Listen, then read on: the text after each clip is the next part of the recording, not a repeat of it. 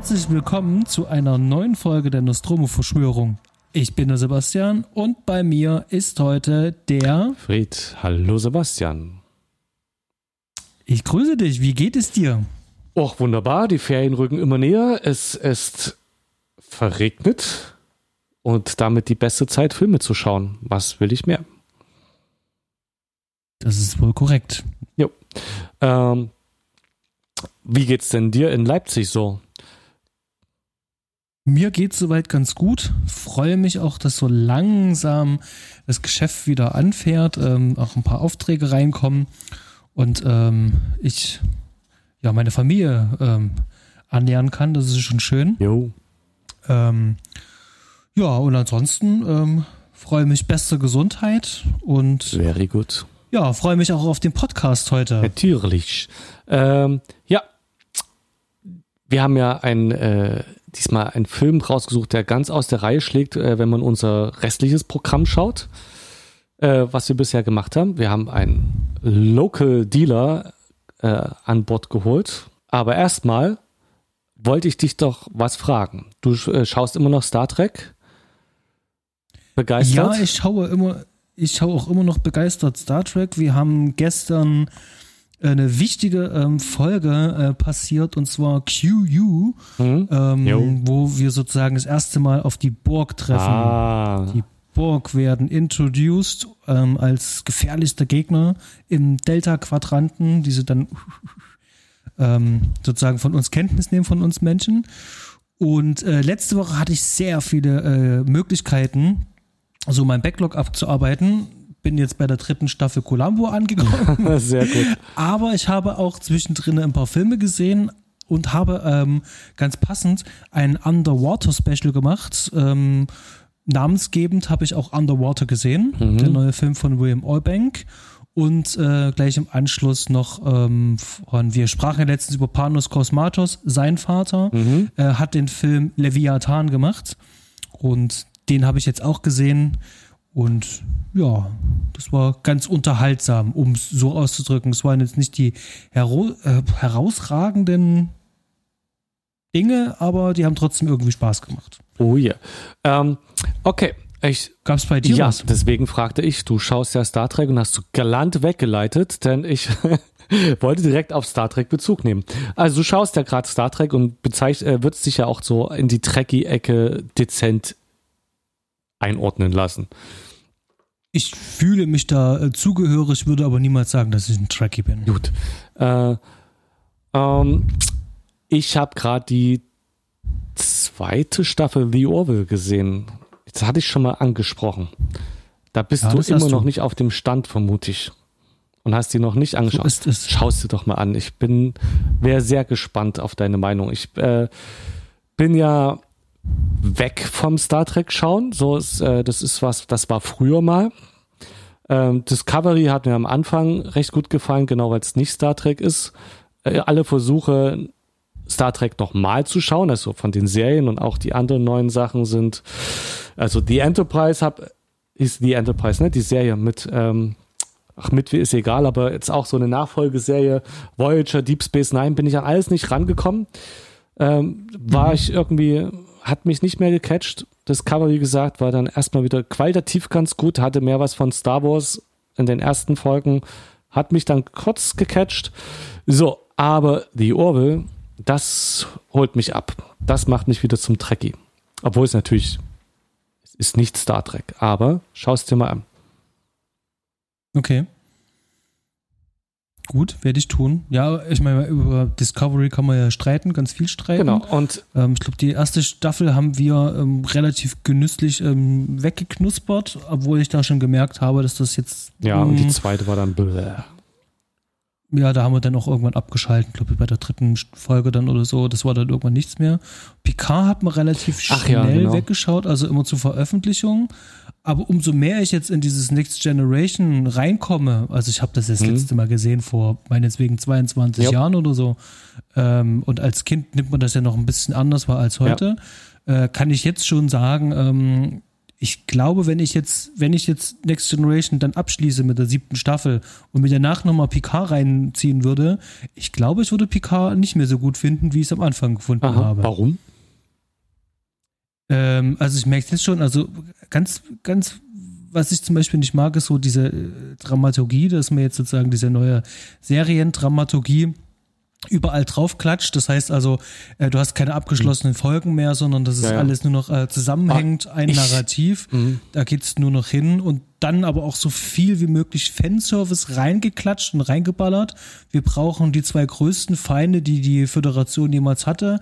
Wir nehmen da die Burg und die Romulaner und die müssen wir irgendwie zusammenmerchen. Mhm. Und ähm, ach, Patrick Stewart will auch mitmachen. Naja, los, komm, dann ähm, nehmen wir den noch mit rein und dann machen wir eine schöne Serie da halt mhm. raus äh, ein paar schöne Production Values drauf geknallt und das sieht halt auch super aus und da waren noch ein paar schöne Sachen dabei. Ähm, aber da haben auch viele Sachen schon beim Sehen nicht funktioniert und ich denke, ähm, na gut, okay, ich muss es noch kurz ein äh, bisschen eingrenzen, was ich gesagt habe. Wenn ich danach mir noch die Kinofilme anschaue und als letztes mit Nemesis aufhöre und mir dann Picard anschaue, dann ist Picard natürlich richtig gut. Bei Nemesis ja, weil ja, äh, im, Kon im Kontrast, ja, das ist mit der schlechteste der ja. Star Trek-Filme. Äh, ja. Tiefschlag ja auch für jeden Fan. Ich halt. fand, das habe ich natürlich meine Aufzählung vergessen, die J.J. Äh, Abrams äh, Star Trek-Filme, zumindest die ersten zwei, fand ich fand ich mhm. sogar richtig gut. Die haben es für mich, ich es für mich nochmal schön aufgefrischt und auch sein Flens, Lensflare war, äh, hat mich nicht gestört. Ähm, aber was du zu Serien sagst, wir haben jetzt äh, dieses Monster of the Week fehlt mir es auch. Ich, es war natürlich geil, als die Serien angefangen haben, ähm, sich aus, also sich mehr Zeit zu nehmen für Stories und das, das Potenzial auszuschöpfen, aber dass jetzt jede verdammte mhm. Serie, auch wenn das die Story oder das, das gar nicht mehr hergibt, dass ich versucht, das Kaugummi-mäßig was auszudehnen, das ist auch nervig. Dann macht eine Miniserie und macht halt drei Folgen. Mhm. Und so wie ich hab, Stranger Things zum Beispiel gemacht genau. hat. Acht Folgen reicht völlig aus. Mir fehlt einfach mal wieder sowas Geiles wie Dr. House oder Dexter, wo du dich einfach ähm, hinsetzt und du weißt, du hast einen Fall, du hast ein Hauptproblem, das handeln die in der einen Folge ab, maximal zwei, haben vielleicht natürlich noch so einen leichten übergeordneten Handelsstrang, muss nicht, Handelsstrang muss nicht sein, wo sich ein bisschen was entwickelt über die Staffeln weg, aber eigentlich ist so, so ein fester Aufbau, so ein, ich komme nach Hause in die Serie, weißt du, ich, ich weiß, es geht so und so los und dann passiert das und das, alle verhalten sich ein bisschen berechenbar. Einfach mal nicht so als die Sopranos anfingen, war es geil. HBO macht auf einmal was ganz anderes als bisher. Und jetzt machen es alle und es fehlt einem das gut, das was, äh, es war ja auch nicht alles schlecht, ne? Früher war ja nicht alles schlecht und mhm. einfach so schön Akte X-mäßig, so von den alten Akte X-Staffeln, so, du hast, es gibt ein Problem, wir ermitteln, haben ein bisschen Horror und zack, fertig, am Ende wird's aufgelöst. Das fehlt, das mhm. fehlt ein bisschen bei Serien. Ähm, da weiß ich genau, was du ja. meinst, ja. Aber es gibt natürlich auch viel geilen, guten äh, Stoff, der jetzt dazukommt. Ist äh, auch. Äh, ja, äh, Star Trek Cook the Orville und dann zweite Empfehlung, auch jetzt habe ich gerade angefangen, hatte ich auch schon mal gesagt. Future Man, auch eine Serie. Mhm. Ich, ich, mich würde es echt interessieren. Äh, schaut da mal rein. Es ist, äh, Future Man ist, es ist Blödsinn, aber es ist geiler Blödsinn. Es ist ich glaube, relativ hochwertig produziert, was du dem vor allem der ersten Staffel vielleicht nicht mehr ansiehst. Ähm, äh, es fühlt sich an wie Trash, eine Trash-Hommage an James Cameron. So. Okay, dann ist er eigentlich wieder bei seinen Wurzeln, weil der hat ja mal bei Corman angefangen. Ja, also ich meine nur so bei, ja, so, als guck, das ist jetzt sehr verknappt, mhm. aber so vom Feeling her, es sind die 80er, es ist das Terminator-Feeling so ein bisschen gepaart mit Humor der untersten, also so tief kannst du deinen Gürtel gar nicht schnallen, wie die drunter kommen. Ähm, teilwe okay. Teilweise, also es geht, ne? Aber es, da ist, teilweise fühle ich mich ein bisschen an Masters of the Universe von der Ästhetik äh, erinnert. Ähm, aber eben 80er Feeling, Cameron spielt direkt auch, äh, es, das, da musst du nicht viel wissen, das wird dir gesagt, dass sie das mögen. Guck einfach mal rein. Es ist das ist äh, wunderschöne Unterhaltung für eigentlich für Leute wie dich und mich, wenn man gerade sagt, Geist ausschalten, aber trotzdem was Schönes. Weißt du? So trotzdem was, okay. was einem in unserem Nerv trifft, aber jetzt nicht wahnsinnig anspruchsvoll ist. Schau dir mal rein. Und die Orville eher, wenn du sagst so, ich möchte mal sehen, wie hätte Star Trek, äh, wie sie es hätten jetzt machen können. Eine neue Folge, die trotzdem ein Star Trek-Feeling hat, ein bisschen was Neues dazu bringt, aber trotzdem Star Trek bleibt.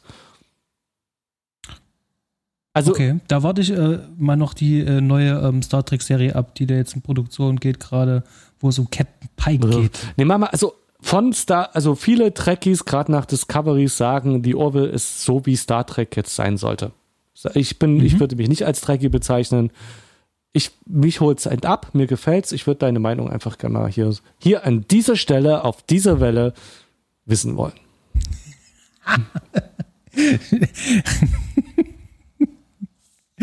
Alles klar. Gut, so machen wir das. Wir hören uns dann in, jetzt muss ich überlegen, wahrscheinlich ähm, in sieben, acht Monaten, wenn ich dann mit Star Trek Next Generation fertig bin, hören wir uns dann dazu. Ich hoffe, dann ist es noch äh, bei, ich glaube, Prime Online. Ganz was anderes. Ähm, wer den äh, Titel dieser Folge gelesen hat, ähm, wird feststellen, wir sprechen heute über welchen Film? Der schwarze Nazi. Genau, wir sprechen heute über den schwarzen Nazi. Eine groteske aus dem Jahr 2016 aus Deutschland mhm. und um genau zu sein, aus Leipzig, mhm. meiner ähm, Geburts- und Heimatstadt, ähm, von den beiden Filmemachern. Und zwar ist das der Karl Friedrich und Thielmann König. Und ähm, ja, die haben diesen Film im Zeitraum von 2014 bis 2016 produziert. Und ich glaube, ähm, als Leipziger ist man damals so nicht wirklich so drum rumgekommen, wenn man so in der Filterblase, in der Bubble war, in der man, äh, ich mich befinde, dass man nicht mitbekommen hat, dass es diesen Film gibt. Da hat man über sieben Ecken immer irgendwas gehört. Und genau, und über den wollen wir heute sprechen. Ja. Ähm, aufgrund der aktuellen Situation, die sie schon vor 200 Jahren so ist und wahrscheinlich auch äh, die nächsten Jahrhunderte noch so bleiben wird, dass wir ein anerhaltendes Rassismusproblem haben, haben gedacht, Mensch, können wir nicht irgendwie äh, ein paar Sachen einfach mal miteinander merchen, sprich also ähm, das irgendwie thematisieren anhand eines Films und dann vielleicht sogar auch nochmal den deutschen Independent-Film ein bisschen unterstützen. Und das möchten wir hier an der Stelle auch ja. tun. Und deswegen gerne wollen wir über diesen schwarzen Nazi sprechen. Ähm, da habe ich schon was vorweggegeben. Ähm, ich bin ja nicht drum rumgekommen, mhm. aber Fred, Frage, hattest du denn irgendeine Vorerfahrung mit diesem schwarzen Nazi? Hast du irgendwas davon schon mal gehört gehabt vorher? Habe ich, aber ich kann es nicht genau definieren. Ich glaube, du hattest mir, ähm, mir war das ein Begriff, äh, hieß, du hattest mir erzählt, dass dieser Film ja nicht aus dem Vakuum heraus entstanden ist, sondern dass da zehn Jahre vorher schon mal ähm, ein Kurzfilm äh, gemacht wurde. Mhm. Ähm, hieß der auch der schwarze Nazi? Ja, genau. Ähm, ich glaube, daher ist mir ein Begriff, dass der in irgendeiner Form in meine, da in meine Filterblase lief. Ich, zu der Zeit war ich ja auch selber noch in Leipzig äh, und damals auch Student und es würde mich nicht wundern, wenn ich da irgendwie ähm, Kontakt hatte. Und wenn es übers äh, Fernsehen in der Straßenbahn in der Leipziger Verkehrsbetriebe war, dass da mal ein Trailer lief. Ich, ähm, ich hatte Kontakt damit, aber ich habe auch diesen Kurzfilm, glaube ich, nicht gesehen. Mhm. Dass diesen, äh, den, die Neuauflage gibt, ähm, das ist auch an mir komplett vorbeigegangen. Da war ich aber auch schon ein paar Jahre in Berlin und bis nach hier ist es leider nicht gedrungen. Hm. Okay, ähm, bevor wir jetzt uns so, so ein bisschen so da durchwurschteln, mhm. ähm, machen wir eine kurze Zusammenfassung. Um was geht's denn eigentlich in den schwarzen Nazi? Jo. Siku Moya ist Kongolese und wohnt in Sachsen, Leipzig. Er ist eigentlich gut integriert. Er liebt Goethe, trinkt gerne Bier und hört deutsche Volksmusik. Doch akzeptiert wird er selbst noch lange nicht. Eines Tages wird er von einer Nazi-Kameradschaft brutal zusammengeschlagen. Er fällt ins Koma. Als er wieder wacht, ist mit ihm irgendetwas passiert. Plötzlich, plötzlich ist er Deutscher als jeder Deutsche. Mit seinem Verhalten überholt er die Nazis locker von rechts und macht ihnen ihre eigene Ideologie streitig. Ja. Äh, spannende Prämisse vor allem, die der Film da vorlegt. Catcht. Also wenn ich jetzt irgendwo bei einer ähm, Filmförderung ähm, was beantragen müsste und müsste das jetzt pitchen, mhm. sagen, hier, was geht's denn da eigentlich? Mal ganz kurz Synopsis. Dann ist das eigentlich schon eine ziemlich coole ja. Nummer. Kann man nicht meckern. Und ähm, genau. Äh, vielleicht jetzt noch ganz kurz zu den Allgemeinsachen. Der Film ähm, bezeichnet sich selber als groteske. Also da sind Versatzstücken von Komödie, Drama ist mit drinne. Es hat manchmal so einen ganz leichten Dokumentarstil. Ja, ja, ja, ja. Dann ist auch wieder ähm, so die klassische Satire noch mit drin. Es ist alles überhöht und überspitzt. Und deswegen finde ich das auch tatsächlich genau richtig zusammengefasst, dass es hier eine Groteske ist. Das umschreibt es ganz gut. Ich würde es jetzt einfach mal als Sammelbecken für die verschiedenen Sachen, die da drin enthalten sind, zusammenfassen, mhm. so als Container. Gehst du damit? Gehe ich mit. Absolut. Okay. Ähm. Sehr schön. Ähm, Technical Specs. Ähm, hier kann man ja nicht einfach so auf IMDb gehen und sagen, so, jetzt gehen wir mal durch, was das hier ist. Aber tatsächlich, der Film hat äh, ein klassisches CinemaScope-Seitenverhältnis. Das wurde geletterbox, also 2.35 äh, zu 1. Und zwar gedreht haben wir das auf einer Blackmagic Cinema Kamera ähm, 2.5K und als Hauptlinse wurde das Tokina 16 bis 50 2.8 verwendet. Das ist übrigens eine Fotolinse, eine sehr schöne Fotolinse, ein Zoom-Objektiv. Mhm. Und ähm, äh, ich wusste irgendwie, also wusste, dass sie die Kamera nutzen und ich weiß, auf einigen Bildern habe ich auch dieses Tokena gesehen. Ich musste aber trotzdem noch mal ein bisschen Recherche betreiben, habe Bilder verglichen und dann habe ich die Setbilder dann ähm, mir genau angeschaut und geguckt und verglichen und ja, das ist es. Äh, ähm, ja, die Optik ist auch, die sticht bei dem Film sehr raus. Genau. Ja, ähm, was gibt's sonst zu sagen? Wir haben hier ähm, äh, ein kleines ähm, äh, Aufgebot an Schauspielern. Ähm, wir haben hier auch ein bisschen B- und C-Prominenz auch noch mit drin. Mhm. Ähm, da komme ich gleich drauf zu sprechen. Ähm, wer spielt hier mit? Da haben wir es. Und zwar, wir haben hier einmal den ähm, Aloysius Itoka, der spielt äh, den Tsikumoja. Dann die Judith Bareis, das ist dann die Freude von ihm, die Moni.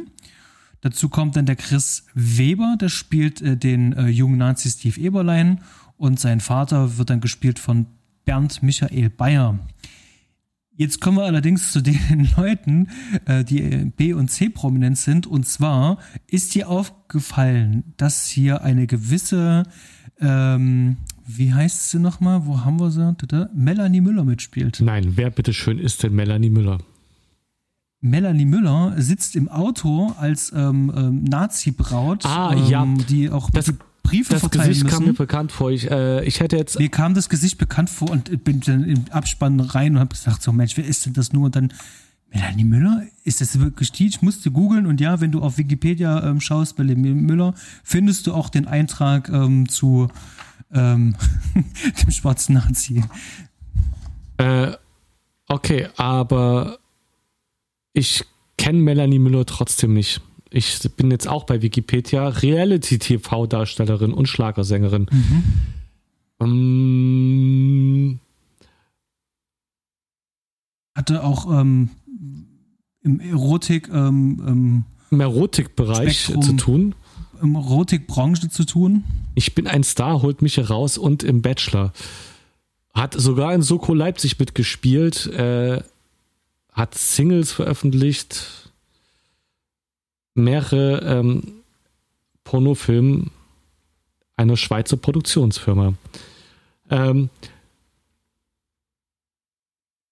weder aus dem einen noch aus dem anderen äh, medialen Spektrum äh, ist sie mir ein Begriff. Ich bin da, ich bin da raus. Ich äh, bringe jetzt mal einen bösen Spruch. So seit äh, nach Thomas Mann ist mir die deutsche Kultur einfach egal. ähm, ist, äh, genau, das wollte ich nur erwähnt haben. Ja, ist, äh, interessant. Okay, sagt mir nichts. ist, ist, ist nicht ganz so schlimm. Und dann, äh, was mir noch aufgefallen ist, ähm, da gibt es so einen Typen, sehr ich, so einen Wutbürger, der sich dann auch mit auf die Bühne mitstellt, mit so einem, mit so einem Beutel und mit so, mit so einer ganz äh, äh alten 80er-Jahre-Brille. Mhm. Ähm, das ist der Michael Specht. Und der spielt halt auch genau diese Rolle, die wir ihn da sehen. Mhm. So diesen, ey, was soll denn die Scheiße? So, so ein Typ halt mhm. mit so halblangen, fettigen Haaren den spielt er eigentlich, also diese, diese, diese, diese Rolle, die er da angelegt hat, die spielt er halt auch in anderen Produktionen, wie zum Beispiel Soko oder sowas halt. Mhm. Ähm, Habe ich auch schon häufiger gesehen, wird auch gerne eingesetzt und genau ähm, dieses Ding da eben halt, also diese Rolle, die er sich da, da angelegt hat, miebt er dann halt auch woanders. Ah, der, ja, genau. ich meine, äh, ja, ist auf jeden Fall eine einprägsame Rolle in dem Film. Ist, der ist mir vorher jetzt auch noch nicht begegnet, aber der sticht genau. auch ein bisschen raus. Seine Präsenz. Ja, und insgesamt kann man natürlich gleich auch was zu dem Cast sagen. Also man merkt natürlich schon, man hat ja ähm, Schauspieler mit ähm, Leuten zu tun, die in ihrem Leben noch nie vor der Kamera standen. Mhm. Also das ist sozusagen ganz bunt zusammengewürfelt. Und ja, da können wir dann aber später dann drauf eingehen, wenn wir dann direkt in den Film reingehen. Produktion Zwei Könige Film ist natürlich von den beiden Königbrüdern, ähm, da gehört sozusagen auch Cinema Abstroso ja eigentlich mit dazu. Und ähm, 99 Pro Independent und Cineart e.V. haben hier mitproduziert. Ähm, ich weiß, dass noch gerade so, ähm, die hatten damals eine Crowdfunding-Kampagne gemacht mhm. und hatten, glaube ich, knapp 60.000 Euro für diesen Film zur Verfügung, für alles Mögliche. Das, das heißt also, die meisten Departments haben für Lau gearbeitet. Ähm, und ähm, Catering wurde mit bezahlt. Ähm, aber 60.000 ist echt wenig. Ich hatte noch was, äh, ich glaube, irgendwie Filmförderung Thüringen oder sowas, war das so mit drin? Ich habe nur im Abspann so kurz drüber gelesen. Ja, ja. Da habe ich mich auch schon gefragt, was, äh, was sie eigentlich zur Verfügung hatte. Ich finde, optisch äh, sieht er teurer aus. Mhm. Also man kann, das muss ich wirklich sagen, also weil wir hatten das Thema ja auch schon ein paar Mal, ähm, weil wir mögen ja eigentlich analogen Film, mhm. aber weil viele ja auch rummeckern, oh, dieser digitale Look. Der Film ist eben halt auch digital gedreht und du kannst aber dafür sorgen, dass der Film halt aussieht, als wäre er analog ja, gedreht. Ja, ja. Und ähm, dieser dieser Look halt, ähm, ich, ich nutze ein Nachgängermodell von dieser Kamera, nutze ich selber. Toller Dynamic Range und äh, tolle Farbwiedergebung. Und wenn du das dann halt ähm, schön gradest, also die Nachbearbeitung von den Farben, dann siehst du da ja. halt spärlichen Unterschied, ob du das vor 15 Jahren mit ähm, äh, Filmkamera gedreht hast oder eben halt jetzt. Ähm, ja. Gebe ich dir auf jeden Fall also, recht. Also, Gehen wir nachher nochmal drauf ein. Machen wir nachher, gut. Ja. Mhm. Genau.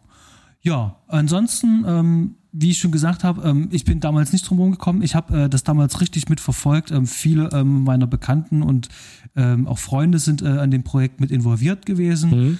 Und ähm, das erste, was ich wahrgenommen habe, dass die ähm, Jungs da versucht haben, einen Trailer zu machen, um eben halt die Crowdfunding-Kampagne loszutreten um Investoren zu bekommen und zu gewinnen für das Projekt, Leute darauf aufmerksam zu machen und äh, zu sagen, hey, hier sind wir, wir haben hier die Idee, das ist unser Pitch und wir wollen da den Film halt machen. Da kann ich mich in Sinn, da gab es eine Szene, da saß Volitana auf dem Stuhl mhm. und hat dann sozusagen eine reinge reinbekommen, also der hat mit der Faust eine abbekommen, ja. da wurde noch schön digital noch Blut eingefügt, so wie der dann so in einem, wie in einem Tarantino-Film zu Boden gegangen ist.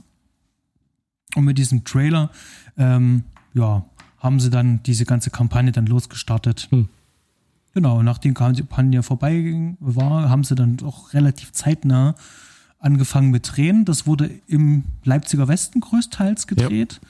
Also Plagwitz, ähm, Lindenau ähm, ein bisschen was ist dann auch in der Innenstadt von Leipzig gedreht worden. Ich bin im Leipziger Westen die letzten 20 Jahre ähm, habe ich dort gelebt und lebe dort auch immer noch. Und es ist natürlich sehr schön, mhm. wenn man sozusagen die Hut sieht in diesem Film.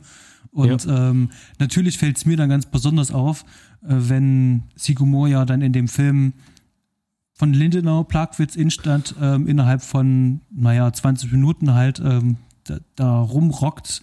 Ähm, das macht alles keinen Sinn, Aber Ja, das ich weiß, was der Film dann natürlich machen will. Also jemand Außenstehendes wird das nicht mitbekommen. Das ist natürlich gut gemacht. Ja, genau. Und ja, und für Leipzig ist äh, natürlich schön. Ich meine, am Lindener Markt habe ich selber dort in der Gegend gewohnt. Da sieht, äh, man erkennt halt Sachen wieder. Proberaum haben wir im Plagwitz äh, und ähm, äh, die ganze Gegend dort, die fahren da durch, denkst, ah ja, schön da. Ich bin jetzt ja nur viel seltener in Leipzig äh, die letzten Jahre und das ist dann auch schön. Äh, auf jeden Fall ein bisschen was von der alten Gegend zu sehen. Okay, Fred, wollen wir in den Film reingehen? klar. Alles klar. Ähm, das, da würde ich sagen, da kommen wir schon mal zu was. Ähm, als ich damals den Film zur Premiere gesehen habe, das, ähm, die hatten, glaube ich, drei Premieren und ich war bei der zweiten in der Spinnerei im, im Luro-Kino. Werbung an der Stelle, Luro-Kino, geht dahin. Das ist ganz toll dort, Lieblingskino. Ähm, da fing dieses Intro an, ich war mir jetzt nicht sicher, gehört das zum Film oder hatten die es extra vorproduziert, aber doch, es gehört mit zum Film und zwar läuft da wie so eine Art Werbefilm für diesen äh, Für den Deutschland. Volksbohrer. Genau, für den Volksbohrer. Und das läuft da einfach so und ich dachte mir so, okay, ich weiß, dass der Film eine Groteske ist und jetzt kriege ich sozusagen diesen Clip vorgesetzt. Das heißt also, ähm, dieser kurze Clip soll mich tonal eigentlich schon in den Film mit reinnehmen. Das heißt also, egal was jetzt kommt, nimm es bitte nicht so ernst. Und das ist auch gleichzeitig sozusagen, ich finde sowas, also ich finde es immer gut, wenn in Filmen so in den ersten Einstellungen die, die Lesart für das, was dich dann in den restlichen Minuten dann begleiten wird, schon mit an die Hand gibt, dass du weißt, auf was du dich da einlässt, dass du tonal eingeführt wirst. Und in dem Fall fand ich jetzt ein bisschen zu drüber, weil, und da kommen wir dann später noch drauf zu sprechen, ähm, dass der Film sich da hier an einigen Stellen sozusagen es nicht einhalten kann, sozusagen so ähm, auf elf zu drehen die ganze Zeit. Aber ich fand es schon mal äh, ganz gut, dass ich wusste, aha, okay, da geht die Reise hin. Nimm's nicht ganz so für voll. Ja. Ist gerade, äh, du sagst immer, kommen später noch drauf, aber ich hoffe, wir denken dran, ist gerade, weil der Film dann ein bisschen schwankt und in ganz andere Gefilde abrutscht, ist es, ähm, äh, wird man mit äh, durch, also ich finde es, äh, finde den Anfang auf jeden Fall gut und man wird auf einiges eingestimmt, was dann kommt. Andere Sachen wieder verwundern einen deswegen äh, mehr, als sie es vielleicht ohne den ähm, Einstieg getan hätten. Zu vor allem, vor allem, glaube ich, geht's ja gleich nach dieser Sati äh, nach diesem Werbesclip geht es ja eigentlich eher episch los, sag ich mal. Es geht ja eher mit einer ruhigeren, dokumentarhaften Einstellung los, ne? Bin ich richtig? Ja, aber ich glaube, die, die Verbindung der Matchcard ist ja, dass er ähm, sich diesen Bohrer, also der äh, ähm, ähm, Siko Moya, diesen Bohrer gerade in den Kofferraum Genau. tut. Also die Verbindung ist da, aber das Feeling ist gleich danach erstmal ganz anderes. Ähm, Ganz genau. wo, wobei natürlich das dann wieder gut ist, weil es ja dann ins, äh, wieder in das eher ähm, groteskere umschlägt, dass man dann schon weiß, eben, äh, es wird nicht dabei bleiben. Ja. Dann, wie geht's weiter? Genau. Ähm, wir haben dann so ein bisschen so, äh, so das, das, das typische ähm, Etablieren ähm, von seinem Leben, welchem Umfeld wächst Mhm. er auf, ähm, wer ist seine Freundin, ähm, wie ist so sein Leben. Wir kriegen so ein ganz kleines bisschen sowas mit, was ihn gerade umtreibt. Also das, was wir sehen zumindest, ist, ähm, dass er gerade seine deutsche Staatsbürgerschaft erlangen möchte Ja. Und äh, sich da ganz hart darauf vorbereitet mit äh, ganz vielen drum dran. Er muss sich natürlich dann aber auch ähm, auf diesen ganzen Wegen halt zu irgendwelchen Ämtern oder zu äh, ähm, eben halt genau zu dieser Schule muss er eben halt ähm, sieht er sich halt immer diesen Blicken von von Menschen, die ihn angreifen, weil er schwarz ist, äh, ausgesetzt. Und das, das, das zeigt uns der Film, also der Film will uns sozusagen zumindest erstmal in diese Grundstimmung reinhalten, also in sozusagen in seine Perspektive reinbringen. Ähm, wir sollten uns jetzt mal ein bisschen so fühlen wie er so als Schwarzer, wenn man so ausgegrenzt, also wenn man sich ausgegrenzt fühlt. Ich weiß nicht, ob es jetzt, ähm, das sind wir jetzt bei genau dem Punkt, wir schreiben Groteske drüber, weil es ja eben halt kein Drama ist, aber es kann auch Drama ja drinne sein. Ähm, aber der Blick, den wir sozusagen einnehmen, der ist ja sozusagen immer nur sozusagen eigentlich seine Sicht, also eigentlich sein Ding eben halt. Und da ähm, sollen wir halt auch reinkommen. Und Mhm. ich habe so manchmal das Gefühl, das soll überspitzt sein. Aber es ist nicht die Realität. Hm? Also wenn ich in der Straßenbahn sitze, gucken mich, wenn ich jetzt schwarz bin, gucken mich nicht alle äh, 100% dann halt an und, und begaffen mich bloß, weil ich ja. schwarz bin. Es ist, ähm, aber der Film weckt zumindest den, den, den Eindruck, genau. dass es so wäre. Es ist, es sind wir jetzt recht früh, aber es ist einer der Kritikpunkte, die ich an dem Film stelle, ist, dass ich beim Schauen des Films Gefühl habe, dass jeder außer die Freundin äh, vom Protagonisten Rassist ist in dem Film. Ich treffe einfach, also aus Mut wüsste ich in dem Film jetzt keine Person, die nicht in irgendeiner Form rassistisch interagiert und zumindest Anflügen, wie du sagst, in der Bahn, dass alle ihn anschauen wie ähm, den absoluten Fremdkörper. Und das ist als die Militär grotesk ist, das vollkommen okay. Äh, für da ich jetzt mal davon ausgehe, dass äh, man den Film auch eher als jemand schaut, der sich nicht selber als Rassist bezeichnet, fehlt dann die Identifikationsperson für einen selber, um äh, und auch man, man merkt, das ist also es stellt eine große Distanz her zur Realität, weil man weiß, dass so ist es auf keinen Fall, so ist es nicht, so schlimm ist es nicht. Mhm. Ähm, ich ich, ich habe eher so das Gefühl, dass der Film den Versuch ähm, ähm, unternimmt, ähm, mich in die Situation äh, reinzusetzen, äh, reinzuversetzen und zu bringen, ähm, dass ich selber halt auch an jeder Ecke ähm, einen Rassisten oder Nazi halt sehe. Ja. Ähm, wenn man viele schlechte Erfahrungen gesammelt hat, ähm, ist es ja dann auch irgendwann so, dass man dann eigentlich nur noch darauf wartet, dass, dass man sowas eben halt begegnet. Und ich glaube, das versucht der Film mir hier äh, darzustellen.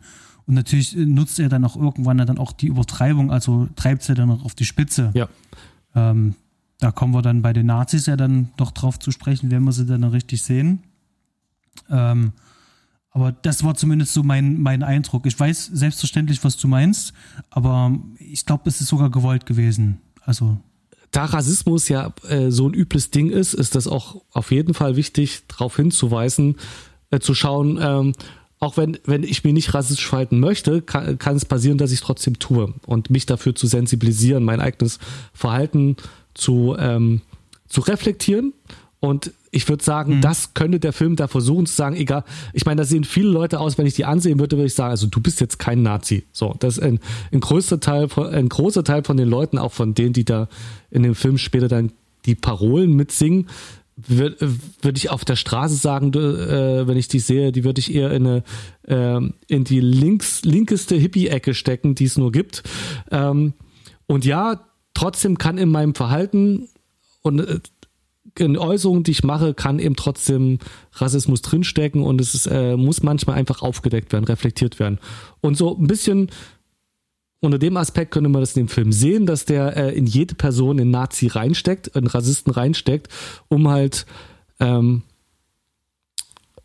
um äh, so ein bisschen zu, äh, zu zeigen, in jedem kann es drinstecken, auch in dir. Versuch das bitte zu äh, versuch das bitte rauszufinden, damit du dich äh, äh, entsprechend äh, dein Verhalten ändern kannst.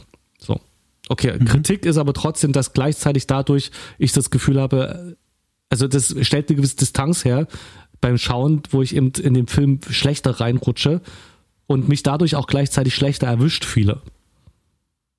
Mhm, weißt du? Also, mhm. ne? Und schlechter denke, oh ja, das ist bei mir so, sondern das es stellt eine Wand her, die eher sagt, so, na, so ist es ja nicht. Ne? Mhm. Ähm, das das geht ja auch jetzt gleich in dem Film ja auch noch weiter. Wir erfahren jetzt auch noch ein bisschen was über ihn selber, dass er ja zum Beispiel ja auch ähm, selber Lehrer war, dass hier seine ähm, Abschlüsse nicht anerkannt ja. werden. Das heißt also, jetzt, jetzt, jetzt verdichtet sich sozusagen halt auch unser Bild. Ähm, also gerade, dass er sich so ausgegrenzt fühlt, das wird hier noch mit, mit untermauert.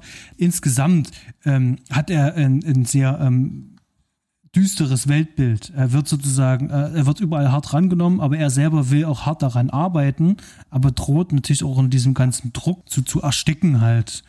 Und ähm, wir raffen jetzt gerade noch diesen Anfang so ein bisschen zusammen. Es sind eigentlich noch viel mehr Aspekte drin, aber das Ganze gipfelt dann halt eigentlich darin, dass er dann irgendwann von so einer Nazi-Bande dann ähm, auf der Straße gejagt wird und in einem Haus ähm, wird er dann da brutal zusammengetreten mhm. und äh, landet dann im Koma. Genau. Und als er aufwacht, liegt einerseits sein neuer deutscher Ausweis neben ihm, womit er offiziell deutscher Staatsbürger ist. Mhm.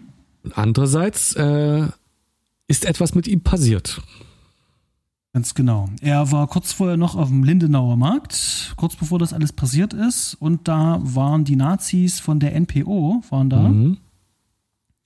Und ähm, dort hat er sich auch mal mit auf die Bühne gestellt gehabt und hat natürlich seinen Frust ein bisschen runtergeredet. Und das fand natürlich der Chef von den Nazis, fand das ja ganz interessant und dachte so, Mensch, jetzt sind wir hier mal clever. Ich gebe dir mal eine Karte. Vielleicht ist das ja unser Integrationsbeauftragter. und äh, nachdem der gute Sigumoya jetzt hier aus dem Koma aufwacht, erinnert er sich daran, als er die Karte sieht und sagt so, Mensch, das ist es jetzt. Jetzt bin ich Deutscher und jetzt will ich auch deutsch sein und jetzt will ich mich auch einsetzen. Genau. Und das ist jetzt auch der Kniff. Ähm, und da hatten wir vorhin schon im Vorgespräch auch schon drüber gesprochen. Das ist jetzt so der Kniff, wo man wirklich sagen kann, jetzt kommt das Groteske so richtig ja. zur Geltung, denn wir müssen uns jetzt sozusagen darauf einlassen, dass ähm, wie so eine Art Gehirnwäsche mhm.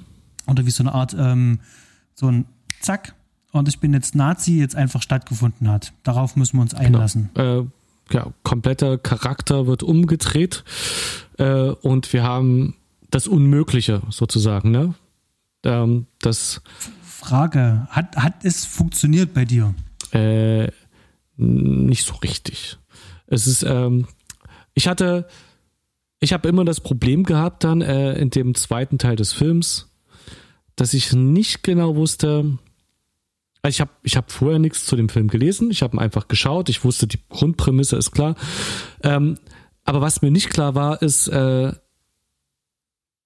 was, ob das wirklich, ob, äh, ob das, äh, ob er quasi ähm, einen Gehirnschaden hat. Also das, äh, was außerhalb seiner freien Entscheidung ihn dazu macht, zum äh, rechtesten Nazi aller Zeiten zu werden oder ob er noch was im Schilde führt und äh, sich jetzt also mit Absicht alle Sachen ad absurdum führt, um, ähm, um äh, äh, die Nazis auflaufen zu lassen. Das hat mich ein bisschen gestört, das äh, kam mir nicht so gut raus in dem Film.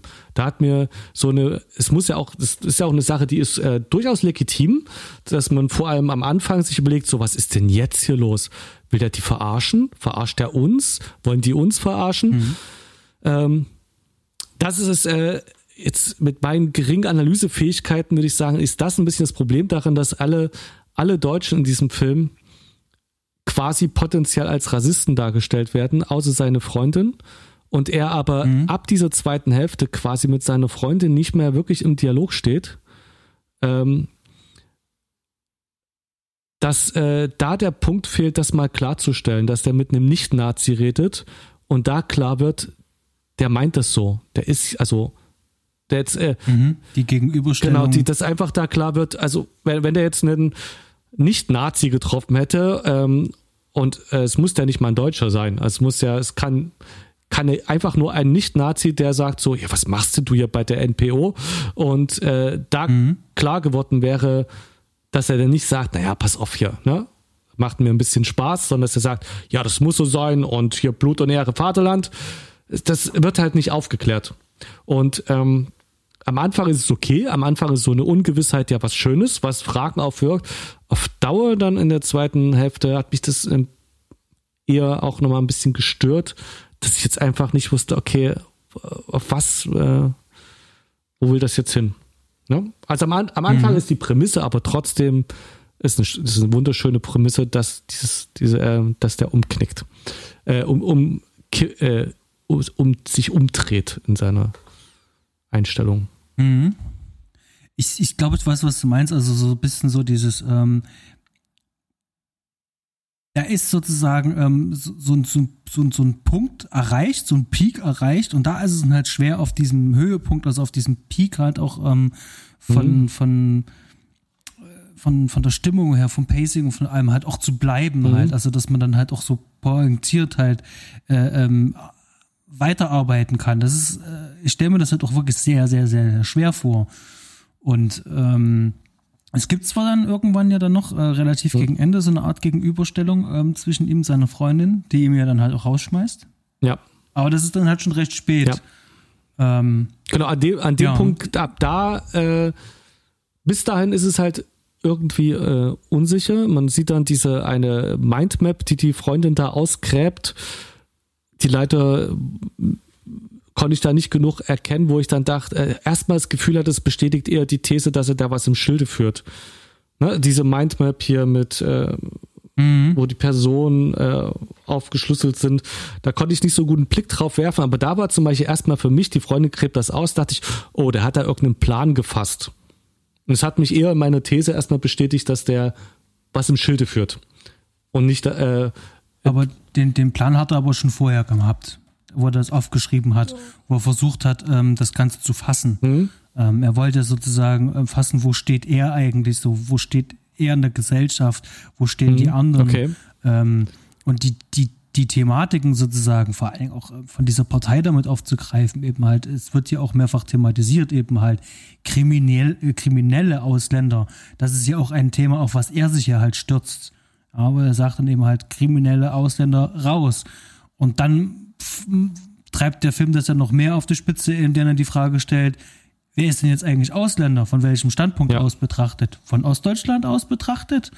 Und dann diese Seitenhieb, so äh, die ganzen Bayern mit ihren Weißwürsten oder sonst irgendwas, müssen ja. halt raus. Also, also genau, der Film, das äh, ist natürlich der Aufhänger dann, äh, dieses Grundprinzip, dass ähm, der Film da auf einigen Plattitüten, die man halt von Nazis kennt, dass äh, diese üb äh, üblichen Pro äh, Parolen, die man auch von äh, nicht nur von Nazis, sondern auch von blau gefärbten Parteien äh, aus äh, Wahlplakaten und äh, Wahlaufstellungen kennt, dass äh, die natürlich ad absurdum führt anhand dieses ähm, der Grundkonstellation. Und das, da sind auch ein paar schöne Ideen dabei, die dann doch mal ein Schmunzeln auf mein Gesicht zauberten.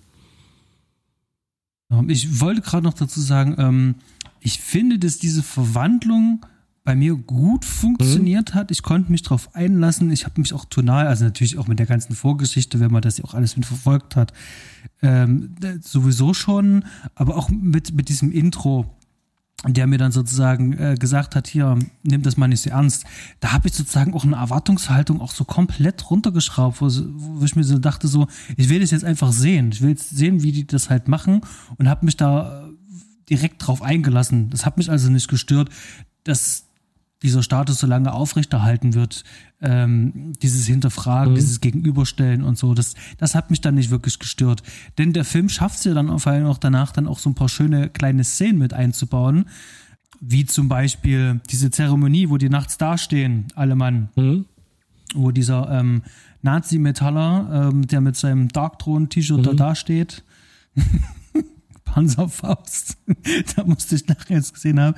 Und dann hier dieses, der Ödin, der, äh, was oh ja. weiß ich, was er dann noch sagt. Mit einem Hammer durch die Wand ah, irgendwas. Irgend, irgend sowas. Ich, ich krieg's leider nicht mehr hin. Und da steht er halt da mit dieser Fackel. Und daneben ist doch dann ähm, so ein, so ein, so ein, so ein Typ mit so einem Steiner-T-Shirt, der dann halt, ähm, wo es dann um so ein Waffentraining irgendwie ging, der kommt dann mit irgendeiner so Axt oder irgend sowas an und sagt so, hey, was will ich denn mit dem Quatsch, du Mittelalter-Hippie? Und ähm, mhm.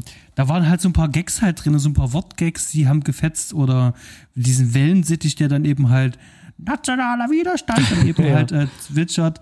Also so, so kleine Dinge halt drin, so schön versprenkelt und eingebaut, ähm, die irgendwie witzig waren, äh, die mich dann sozusagen ähm, die haben mich nicht rausgerissen, aber die haben wenigstens noch so, so, so ein ganz kleines bisschen ähm, das Spaßlevel äh, äh, zumindest äh, noch aufrechterhalten. Denn eigentlich tonal müsste der Film hier kippen und absolut äh, ins Drama bis hin zu, ähm, ja, ich weiß nicht so, aber so eine Art, der ist ja eigentlich wütend und er will sich eigentlich rächen, der will das eigentlich rausposaunen, der will diese, diesen ganzen Ärger und ganzen Frust rauslassen, der will zu irgendwas gehören, der will äh, anerkannt sein, der will hier irgendjemand sein, mhm. was er nicht ist oder mhm. zumindest nicht sieht.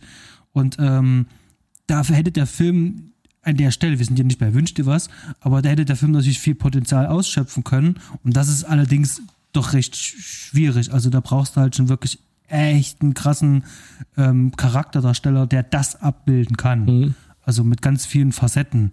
Und ähm, das ist mir zum Beispiel, und das ist mein Kritikpunkt, den ich jetzt schon mit vorweggeben kann, ähm, dass das der Aloysius ähm, Itoka ähm, nicht ganz schafft. Ja. Also ich habe da mit seiner Körpersprache und mit der Art und Weise, wie er es sagt, zu dem, was er sagt im Verhältnis, habe ich da immer so, so immer so ein, hm, ich kann das gerade nicht einordnen. Er sagt es zwar auf der Tonspur, aber sein Körper sagt was anderes. Weißt du, was ich meine? Äh, ähnlich ging es mir auch, dass ich da äh, mich nicht richtig, äh, also dass das kein stimmiges Bild war. Nach dem, also ich wusste, Independent-Film nicht, äh, es sind Leipziger Leute mit wenig Geld produziert, ich wusste auch nicht wie viel, aber ich habe jetzt, äh, das wusste ich noch vor dem Film, dass ich jetzt nicht ähm, den nächsten Spielberg erwarten kann. Und nachdem die Volksbohrer-Werbung äh, kam am Anfang und wir dann ähm, den Matchcut heißt das, ja? Ja? Mhm. Äh, zu der Außenszene in Leipzig hatten, war ich erstmal, dachte ich so, hui, das geht ja aber schön los. Also da hatte ich, war ich erstmal in einem Wohlfühl-Feeling und dachte so, das äh, wunderschönes Bild, schöne Einstellung, schöne Farbgebung. Wir haben vorhin ja schon darüber geredet, es ist eigentlich digital, es sieht gar nicht digital aus. Ich habe ich hab überhaupt nichts gegen digitale Bilder. Ähm, ich bin da überhaupt kein Feind von. Ähm, ich finde aber, dass jedes Bild seine Vor- und Nachteile hat und gewisse Stimmung rüberbringt. Und die Stimmung für mich, ich habe mich zuerst an, warum auch immer, Falling Down erinnert gefühlt. Ich glaube, äh, es waren mhm. einfach sehr warme Farben. Das, Krieg, das ja. Christliche, ich glaube, das ist ähnlich und es, es fühlte sich eben einfach wie ein heißer Sonnentag an. So. Und mhm. ein bisschen im Sinne von dem, was wir jetzt wissen, was noch kommt. Es ist zwar kein Amoklauf, aber es äh, geht in eine, in eine gewiss ähnliche Richtung, sage ich mal, dass da was am Brodeln ist. Und in so eine Stimmung mhm. hat mich das gleich mal reingebracht und insgesamt in dem Film sind mir sehr viele schöne Einstellungen aufgefallen, ähm, wo äh, äh auch äh, Gesichter auch, äh, wo ich sagen muss, der, ähm, der Hauptdarsteller vom, ich habe den Ior Itoka, ich habe den Namen leider nicht drin, aber von Aloysius, Alo Aloysius, und auch von dem Obernazi-Sohn, dem Steve, der Darsteller. Ich finde, das sind von Gesichtern her schöne Charakter, einprägsame Charaktergesichter, die auch äh, in einigen Einstellungen echt schön festgehalten waren, wo ich, wo ich dann auch wusste, was, was es, was es mir eben äh, sagen soll.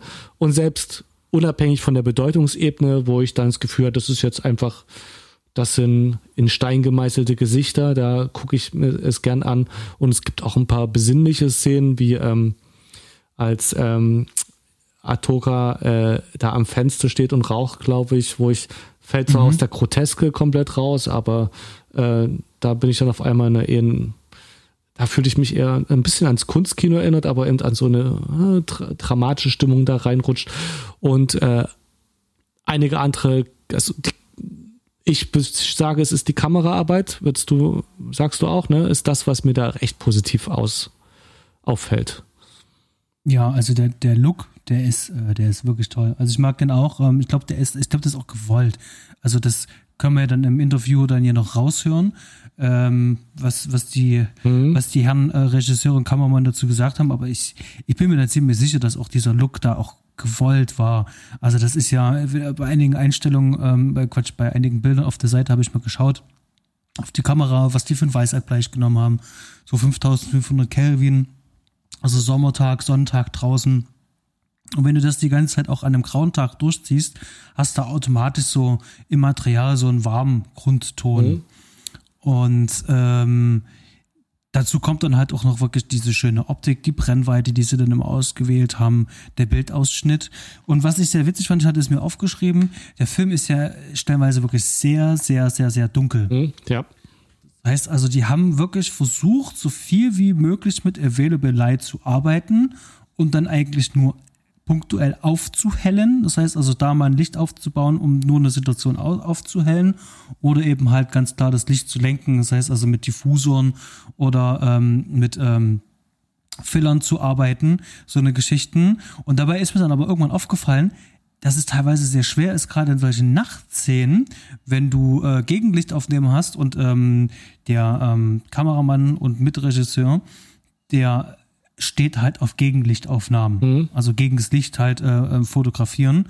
Und mit einem schwarzen mhm. Darsteller ist das aber gar nicht mal so leicht, denn Nachtaufnahme, wenn du ein weißes Gesicht hast und ich äh, strahle ich da ein reicht ein bisschen, bisschen an. Licht, äh, das und es reflektiert. Reicht ein bisschen genau. Licht.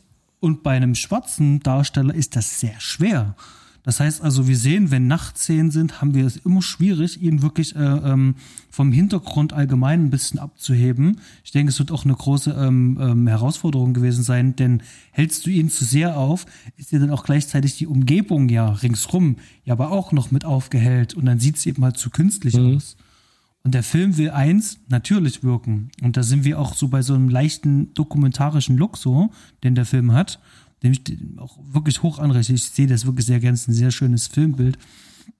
Ähm, also da hat man sich sehr viel Mühe gegeben, um das dort zu transportieren. Ähm, manchmal mochte ich, ich habe es gesehen, die hatten Easy Rig, ähm, diese die ganze Zeit diese Shaky Cam. Das ist persönlich nicht meins, aber das ist mein persönliches Geschmäckle. Ähm, ich bin der, ähm, lass es auf dem Stativ, Dolly oder sonst irgendwas. Das, da bin ich riesengroßer Fan von. Ähm, aber hier wollten es auch unbedingt mit Easy Rig halt und versuchen viel aus der Hand halt rauszumachen. Da ist eine ganz andere Dynamik im Bild, die aber wiederum zum Film passt. Mhm. Dann, äh, wenn du nichts mehr zum Ach so. Bild hast, doch. Doch, Doch, doch, doch, ein was habe ich noch, weil das können wir dann zum Schluss noch aufgreifen, äh, weil was hatten, weil der Film so einen warmen Look hat. Mhm. Als Referenz würde ich vielleicht mal noch Breaking Bad anfügen. Ja, bitte. Und äh, dann hast du ja, das hat, da habe ich gar nicht dran gedacht, am Ende ähm, gar nicht aufgefallen, äh, die Rollstuhlszene angeführt. Erklär das unserem Publikum doch nochmal. Genau. Am Ende des Films, äh, wo dann der Sigo Moya die Vereinskasse ja da mitgehen lässt, ist dann der Nazi-Chef gefesselt Mhm. auf einem Rollstuhl, den er übrigens da auch zu dieser Feier mit hingebracht Mhm. hat. Ähm, ist da drauf gefesselt. Da ist übrigens auch eine Klingel an diesem Rollstuhl Mhm. dran. Ähm, und dann sitzt er da halt gefesselt und klingelt die ganze Zeit und versucht äh, den anderen Nazis mitzuteilen, hey, hey, hey, der hat hier unsere Kasse hier. So, und das ist ja nur, wer Breaking Bad gesehen hat. Staffel 4. Ähm, der, ähm, der? Ähm, Hector. Mhm. Ja, Hector Genau. hieß der mit Vornamen, weiß nicht, Der- Salamanca. Der, ist- der ist der, der ich, Drogenboss, genau. Äh, ja, Genau, der dann eben halt auch irgendwann aufgrund von einem Vorfall äh, im Rollstuhl ist und nur noch über so eine Klingel dann halt kommunizieren kann. ja. Und ähm, genau, das war eine Anlehnung. Und ich kann es sogar bestätigen, dass das so ist, denn als ich bei der Premiere war, Hm. ähm, habe ich diese Frage gleich gestellt. Äh, sag mal hier, Film-Nord-Frage, wie sieht denn das eigentlich aus? Ist das eine Anspielung? Und daraufhin kam dann auch ein, ja, das ist eine. Mhm. Ja, äh, Scha äh, Schande über mein Haupt, ich habe es äh, nicht gemerkt. Ähm, aber äh, der, äh, der warme Ton und so weiter, sch- auf jeden Fall ist, klingt das auch so ein bisschen an vom optischen, dass man äh, sich im Breaking Bad auch an Breaking Bad ein bisschen erinnert fühlt. Äh, ja, der Soundtrack insgesamt hat mir gefallen, der war hat teilweise auch gut in die Stimmung reingepasst. Ich fand den, also ist mir an einigen Stellen aufgefallen, so, ja, das passt jetzt. Science Music. Science, Science Music, Entschuldige bitte. Genau. Ähm, ja. Äh, es gab irgendwo einen, äh, in Deutsch, also in, in, in, so, so ein Mix aus, mich ein bisschen an Zero Seven vielleicht erinnert, äh, mit äh, einer deutschen Mädelstimme, also Mädelstimme, deutsche Sprache, die so ein bisschen zwischen Schlager und etwas passender wie Zero Seven so hin und her sch äh, schwankte. Das stach ein bisschen raus. Dann sagen wir, Basti, wir haben jetzt, wir haben ja unsere Liste an Sachen, die über einen Film zu besprechen sind. Was fehlt denn auf der Liste noch? Es sind ganz viele, viele, viele Sachen dabei, die ich mir aufgeschrieben habe. Viele kleine Sachen. Ich glaube, die kommen wir, wenn wir jetzt äh, aufs Ende vom Film kommen, äh, vielleicht auch einfach dann auch damit gleich ein bisschen mit abschließen und Jo. jo. Der ähm, Sigo Moya, der, der geht ja, wir haben jetzt einen riesengroßen Zwischenpart ja eigentlich äh, ähm, jetzt durch unser Zwischengerede. Ähm, aber der Sigo Moya, der ähm, wird dann ähm, auf seiner Tour sozusagen, wo er in der Partei aufsteigen will, wo er sozusagen der Integrationsbeauftragte ist, ähm, ähm, fällt dann natürlich den, den dortigen Nazis natürlich dann auch gehörig dann halt auch auf die Füße. Die finden das natürlich nicht toll, dass jetzt ein Schwarzer dort hier ähm, mit ihnen auf einer Stufe stehen soll. Das finden die gar nicht gut. Der Chef ähm, will das einfach nur ausnutzen für die Öffentlichkeitsarbeit, um das Verbotsverfahren, was gegen die Firma, äh, die Firma gegen die Partei NPO ähm, äh, eingeleitet mhm. ist, ähm, aufzuhalten und vor allen Dingen auch das Bild in der Öffentlichkeit da ähm, so ein bisschen wiederherzustellen oder sich ein bisschen offener halt zu geben. Aber der Film sagt ja halt auch ganz klar, nee, das ist nur vorgeschoben. Und in diesem ganzen äh, Wust eben halt ähm, es ist natürlich auch klar, dass die, die, die Nazis das auch alles nicht toll finden. Muss es dann auch daran gipfeln, dass es dann wieder zu einer Streitigkeit kommt, ähm, wobei ähm, der Sigumoya dann wieder am Kopf getroffen wird. Und danach sozusagen haben wir dann wieder so eine Traumsequenz, so eine ähnliche. Und da sind wir jetzt Richtung Schluss, wo er dann sozusagen wieder normal ist, so wie er vorher war. So mhm. wie so ein schlechter Albtraum ist das Ganze dann halt. Ähm, und dann sind wir eigentlich schon richtig dann auch im Schluss dann auch drinne. Da passiert dann auch nicht mehr wirklich viel. Und ähm, da sind wir bei was, der Film endet auf einer Note, die ich ähm, merkwürdig finde, zumindest für das, was ich jetzt im Rest gesehen habe. Denn der Film hat sich dann auch gerade in der Zeit, wo er jetzt in der Partei aktiv war, wo dann halt hier diese Überfälle statt, also in Anführungszeichen Überfälle stattgefunden haben, wo auch der Frage nachgegangen wird, was ist denn eigentlich Deutsch? Wo die dann hier auf Patrouille gehen mit dem Auto und Leute anhalten und äh, ja. Gedichte rezitieren lassen ja. oder singen mal ein deutsches Lied. Ähm, dann finde ich das im Schluss ein bisschen komisch. Er kommt zu sich. Das erste, was er machen will, ist ihm einfällt, ist ähm, im Typen ähm, eins auf die Nuss zu geben, bei ihm beim Pinkeln zugeschaut hat. Ähm, deine Rauchgranate in, in ein Auto zu stecken, wo vier Leute drin mhm, sitzen ja. ähm, und den Chef von den Nazis zu fesseln und das Geld zu klauen. Und dann hört der Film damit auch irgendwie auf. Und das ist so ein bisschen. Moment mal, ihr habt da was Schönes aufgebaut und das wird jetzt in den letzten fünf, sechs Minuten ganz schön runtergerissen. Mhm. Mir fehlt da auch so noch ein bisschen so ähm, die versöhnliche Note von seiner Freundin mhm. die wir auch ein bisschen aus, außen vor gelassen haben. Ja, das, das geht ein bisschen, wird ein bisschen äh, leider schlecht behandelt. Ich meine, die haben eine Beziehung aufgebaut, die haben diese als sehr rassistisch oder ja, agierenden Eltern, die ihn überhaupt nicht äh, akzeptieren, die bekommen ein Kind, dann geht die Beziehung in die Brüche und das wird halt ganz kurz abgehandelt und eigentlich ist da noch mal ein interessanter Punkt. Da wäre auch noch was rausholen zu rausholen zu, raus, rauszuholen gewesen aus dem, wie gehe ich als Freundin, als Mutter eines Kindes jetzt mit dieser grotesken Situation um? Also bis dahin. Oder mhm. andersrum jetzt, wenn er halt, äh, wenn er wieder ähm, sein altes, sein, seine alte Welteinstellung äh, zurückerhält, wie kann jetzt eine Versöhnung stattfinden? Wie kann das aufgeklärt werden? Oder wie, wie also das sind, ist ein offener, ein offener Strang, der aber ja einen ganz wichtigen Lebenszweig darstellt und der am Anfang ja auch ganz äh, dicht angebahnt wird, wo die sehr viel miteinander zu tun haben. Und nachdem er eben äh, im Koma war, geht das ja extrem, wird es extrem vernachlässigt. Ja, das sind zwei los, das ist ein loses Ende, was nicht äh, verknüpft wird.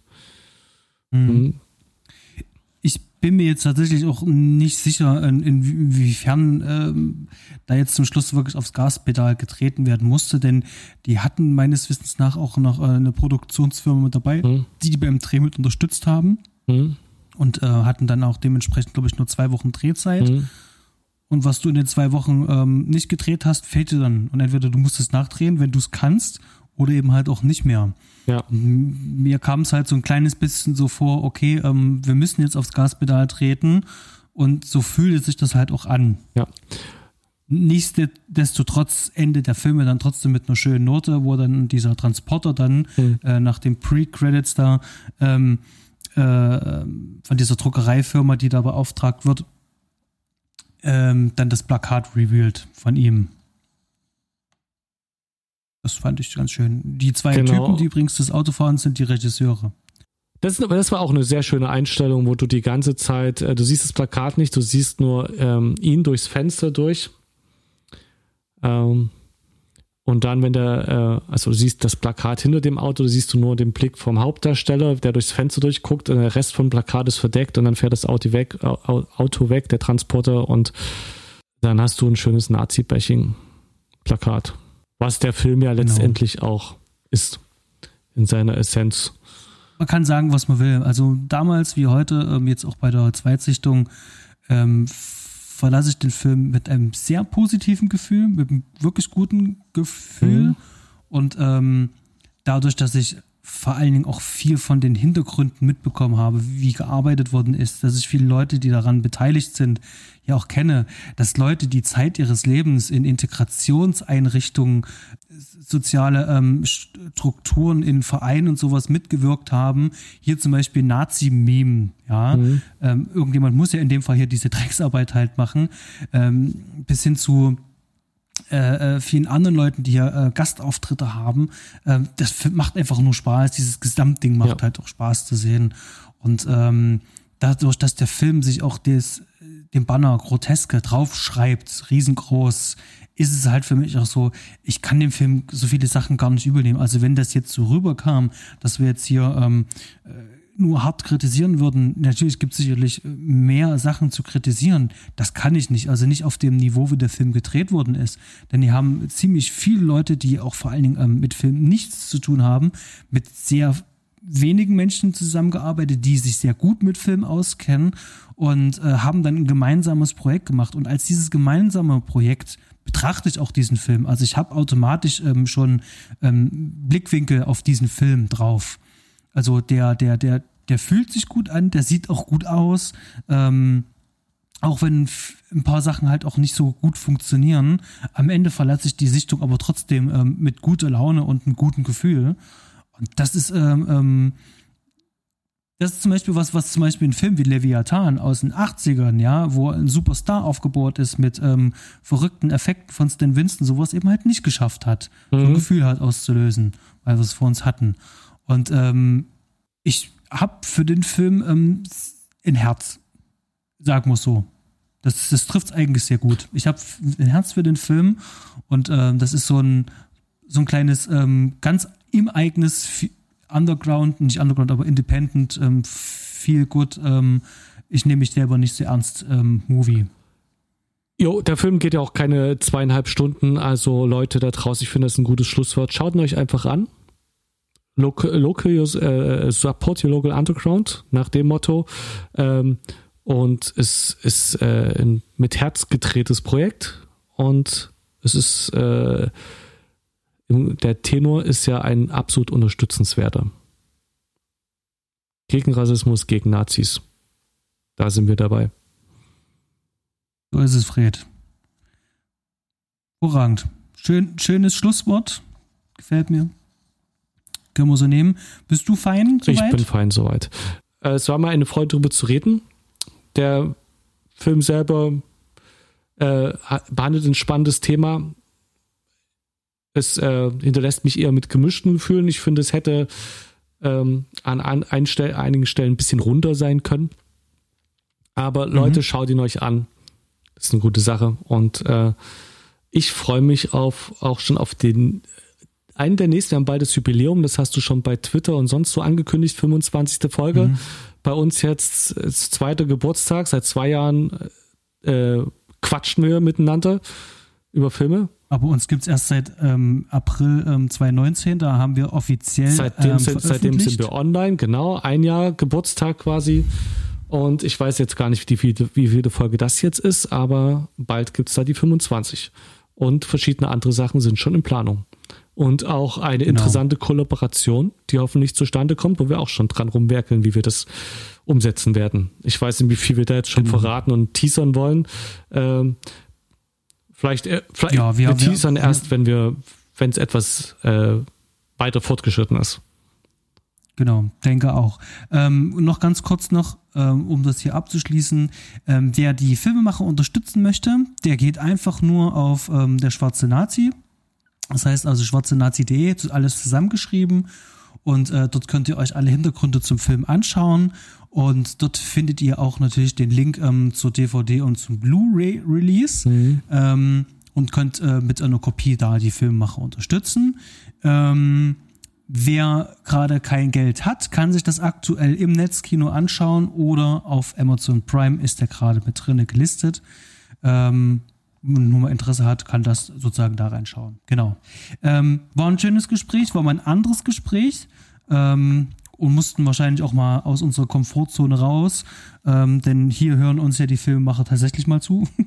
Ich, ja, ich hoffe, sie äh, kommen damit klar.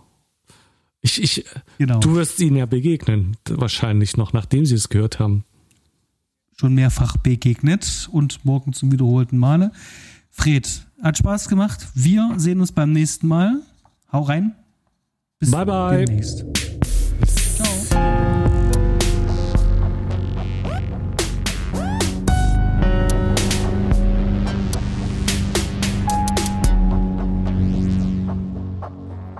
Schön, dass ihr noch dran geblieben seid und jetzt kommt, wie versprochen, das Interview, welches ich mit dem Karl Friedrich König geführt habe.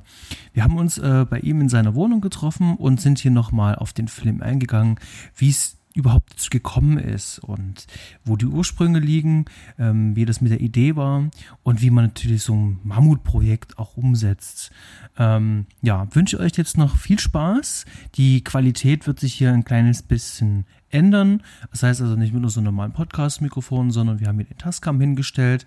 Ähm, aber der Inhalt ist natürlich trotzdem super interessant. Viel Spaß beim Hören und bis zum nächsten Mal. Hallo, ich bin Karl Friedrich König hier aus Leipzig, Filmregisseur. Hallo, grüß dich. Grüß dich. Wie geht's dir? Gut, bisschen müde, aber gut. Sehr schön. Ähm, wir sprechen im Podcast ähm, über euren Film Der schwarze Nazi. Mhm. Und ähm, wir haben dann natürlich noch ein paar Fragen, aber auch unsere Zuhörer haben da sicherlich auch einige Fragen. Wir haben äh, ganz viele Zuhörer in Deutschland weit verteilt, die sehr wahrscheinlich noch nichts von dem Film gehört haben. Mhm. Und da wäre es vielleicht auch schon mal ganz interessant und spannend. Wer seid ihr eigentlich? Wer bist du? Mhm. Und ähm, wie bist du zum Film gekommen? Und was treibt dich so um? Ja, also wie gesagt, Karl Friedrich heiße ich und mein Bruder Tillmann und ich, wir machen seit 2000 zusammen Filme, also schon ziemlich lange. Und das Besondere an uns ist, dass wir beide keine Filmhochschule besucht haben und so sicherlich 15 oder sagen wir mal 10 Jahre lang den komplett abseitigen Filmweg gegangen sind. Wir wussten fast nichts von anderen Filmleuten und von Filmhochschulen und von Filmförderung und so weiter ähm, oder Filmfestivals. Wir haben einfach selbst unsere Filme gemacht mit Freunden und dann sind dann immer professioneller geworden und haben auch sehr früh schon begonnen, Langspielfilme zu machen, wo andere erst ein Filmhochschulstudium und dann teilweise als Abschlussfilm noch einen Kurzfilm machen, haben wir sofort angefangen mit, äh, mit 45 Minuten und dann auch ähm, 2005 beispielsweise einen Märchenfilm gedreht mit über 100 Leuten und Mittelaltervereinen und Tieren und Rittern und äh, fliegenden Augen und einem selbstgebauten Hexenhaus und Pipapo, also riesen Riesending und ganz viel Herzblut drin.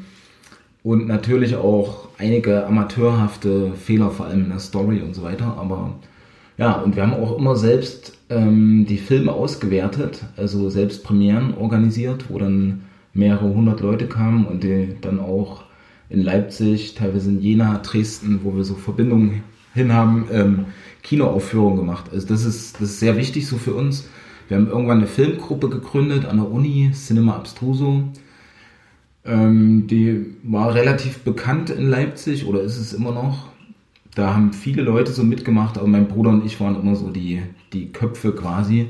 Und da die anderen sich dann auch nicht mit weiterentwickelt haben, also die haben das nicht ganz so ernst genommen wie wir, äh, haben, haben wir uns dann quasi getrennt und auch so ein bisschen diese Gruppe aufgelöst und eine eigene Produktionsfirma gegründet und zwar genau zum Schwarzen Nazi. 2014 haben wir zwei Könige-Film gegründet, um uns professioneller aufzustellen und so einen ernst, ernsthafteren Langspielfilm umzusetzen. Genau. Mhm.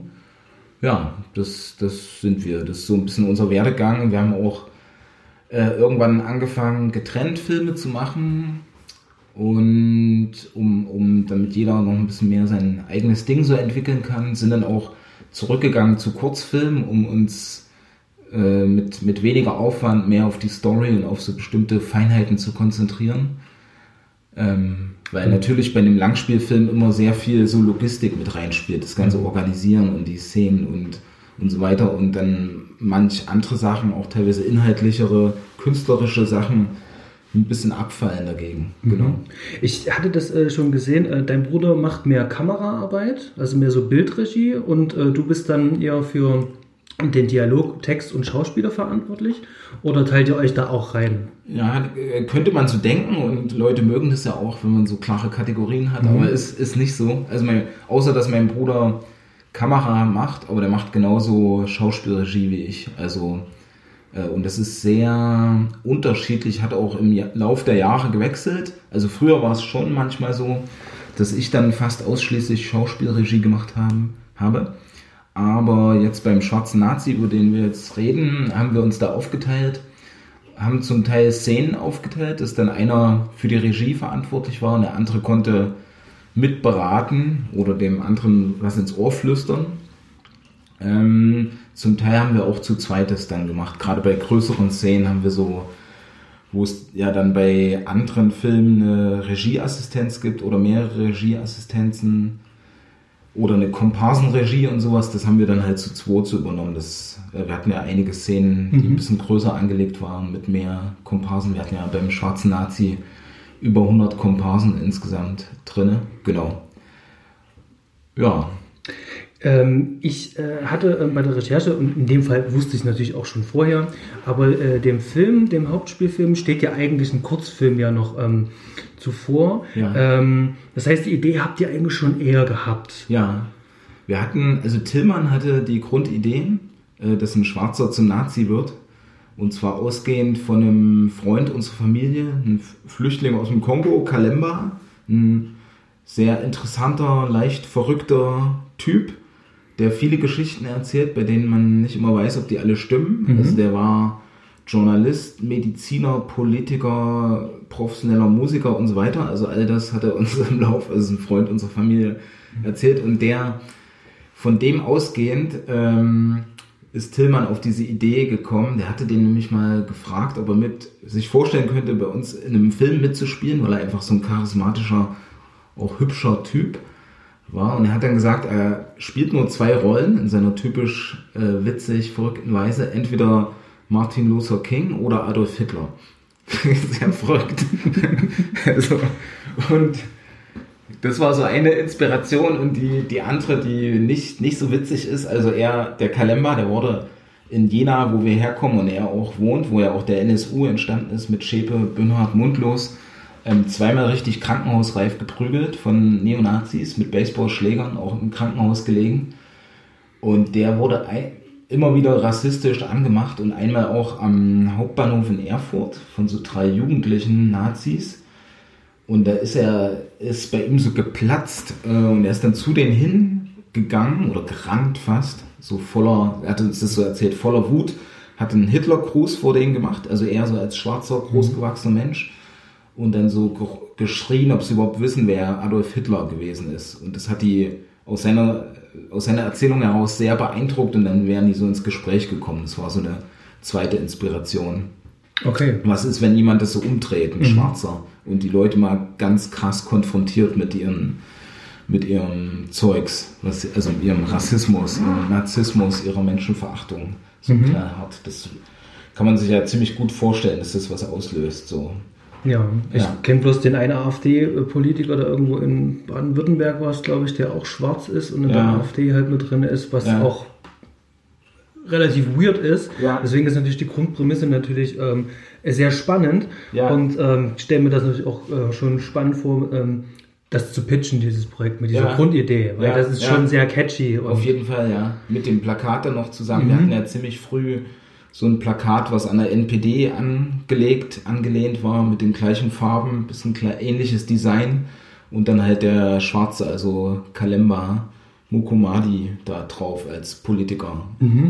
Ihr Mann für Deutschland, Sikomoya Vogt, hatten wir ihn genannt. ähm, genau. Genau, kurz zurück zu diesen äh, ersten Versionen, die habt ihr wann gedreht? 2006. Das, wir haben damals sehr schnell geschrieben und sehr schnell gedreht. Wir haben ja beide Geisteswissenschaften an der Uni Leipzig äh, studiert und haben parallel dazu jedes halbe Jahr einen, einen Film gemacht. Von einer halben bis anderthalb Stunde und auch dazwischen immer die Drehbücher geschrieben. Und so ist auch der Schwarze Nazi dann im Sommer 2006 entstanden. Und der ist eigentlich gar kein Kurzfilm, der ist so 65 Minuten oder so gewesen. Wir, haben, wir nennen den nur nach außen immer Kurzfilm, damit man das so unterscheiden kann Mhm. vom, vom richtigen Schwarzen Nazi.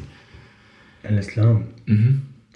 Ähm, dann war eigentlich äh, zwischen der ersten Version und der neuen Version relativ viel Zeit dazwischen. Ja. Und ähm, ich war irgendwann mal bei dir vor vier, fünf Jahren bei einem Regie-Workshop und da hattest du auch mal ein paar ähm, Sachen gezeigt, Ja. die ihr da noch so mitgemacht habt. Ähm, wie habt ihr die Zeit so damit ähm, überbrückt? Was habt ihr da eigentlich noch so für Projekte gehabt? Und äh, was waren so eure Motivationen, die euch dann schlussendlich natürlich dann haben zu dieser Kinoproduktion ähm, bewegen zu lassen? Ja. Also wir haben 2008 Hinterhof Blues gedreht. Da ging es so um Gentrifizierung, auch ziemlich groß angelegtes Projekt.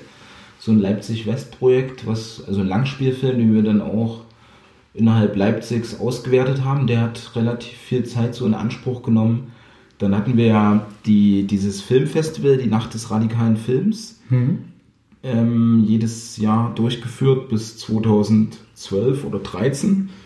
Und das ist auch immer größer geworden. Äh, Das war ja international und dann auch immer die Filmemacher anwesend.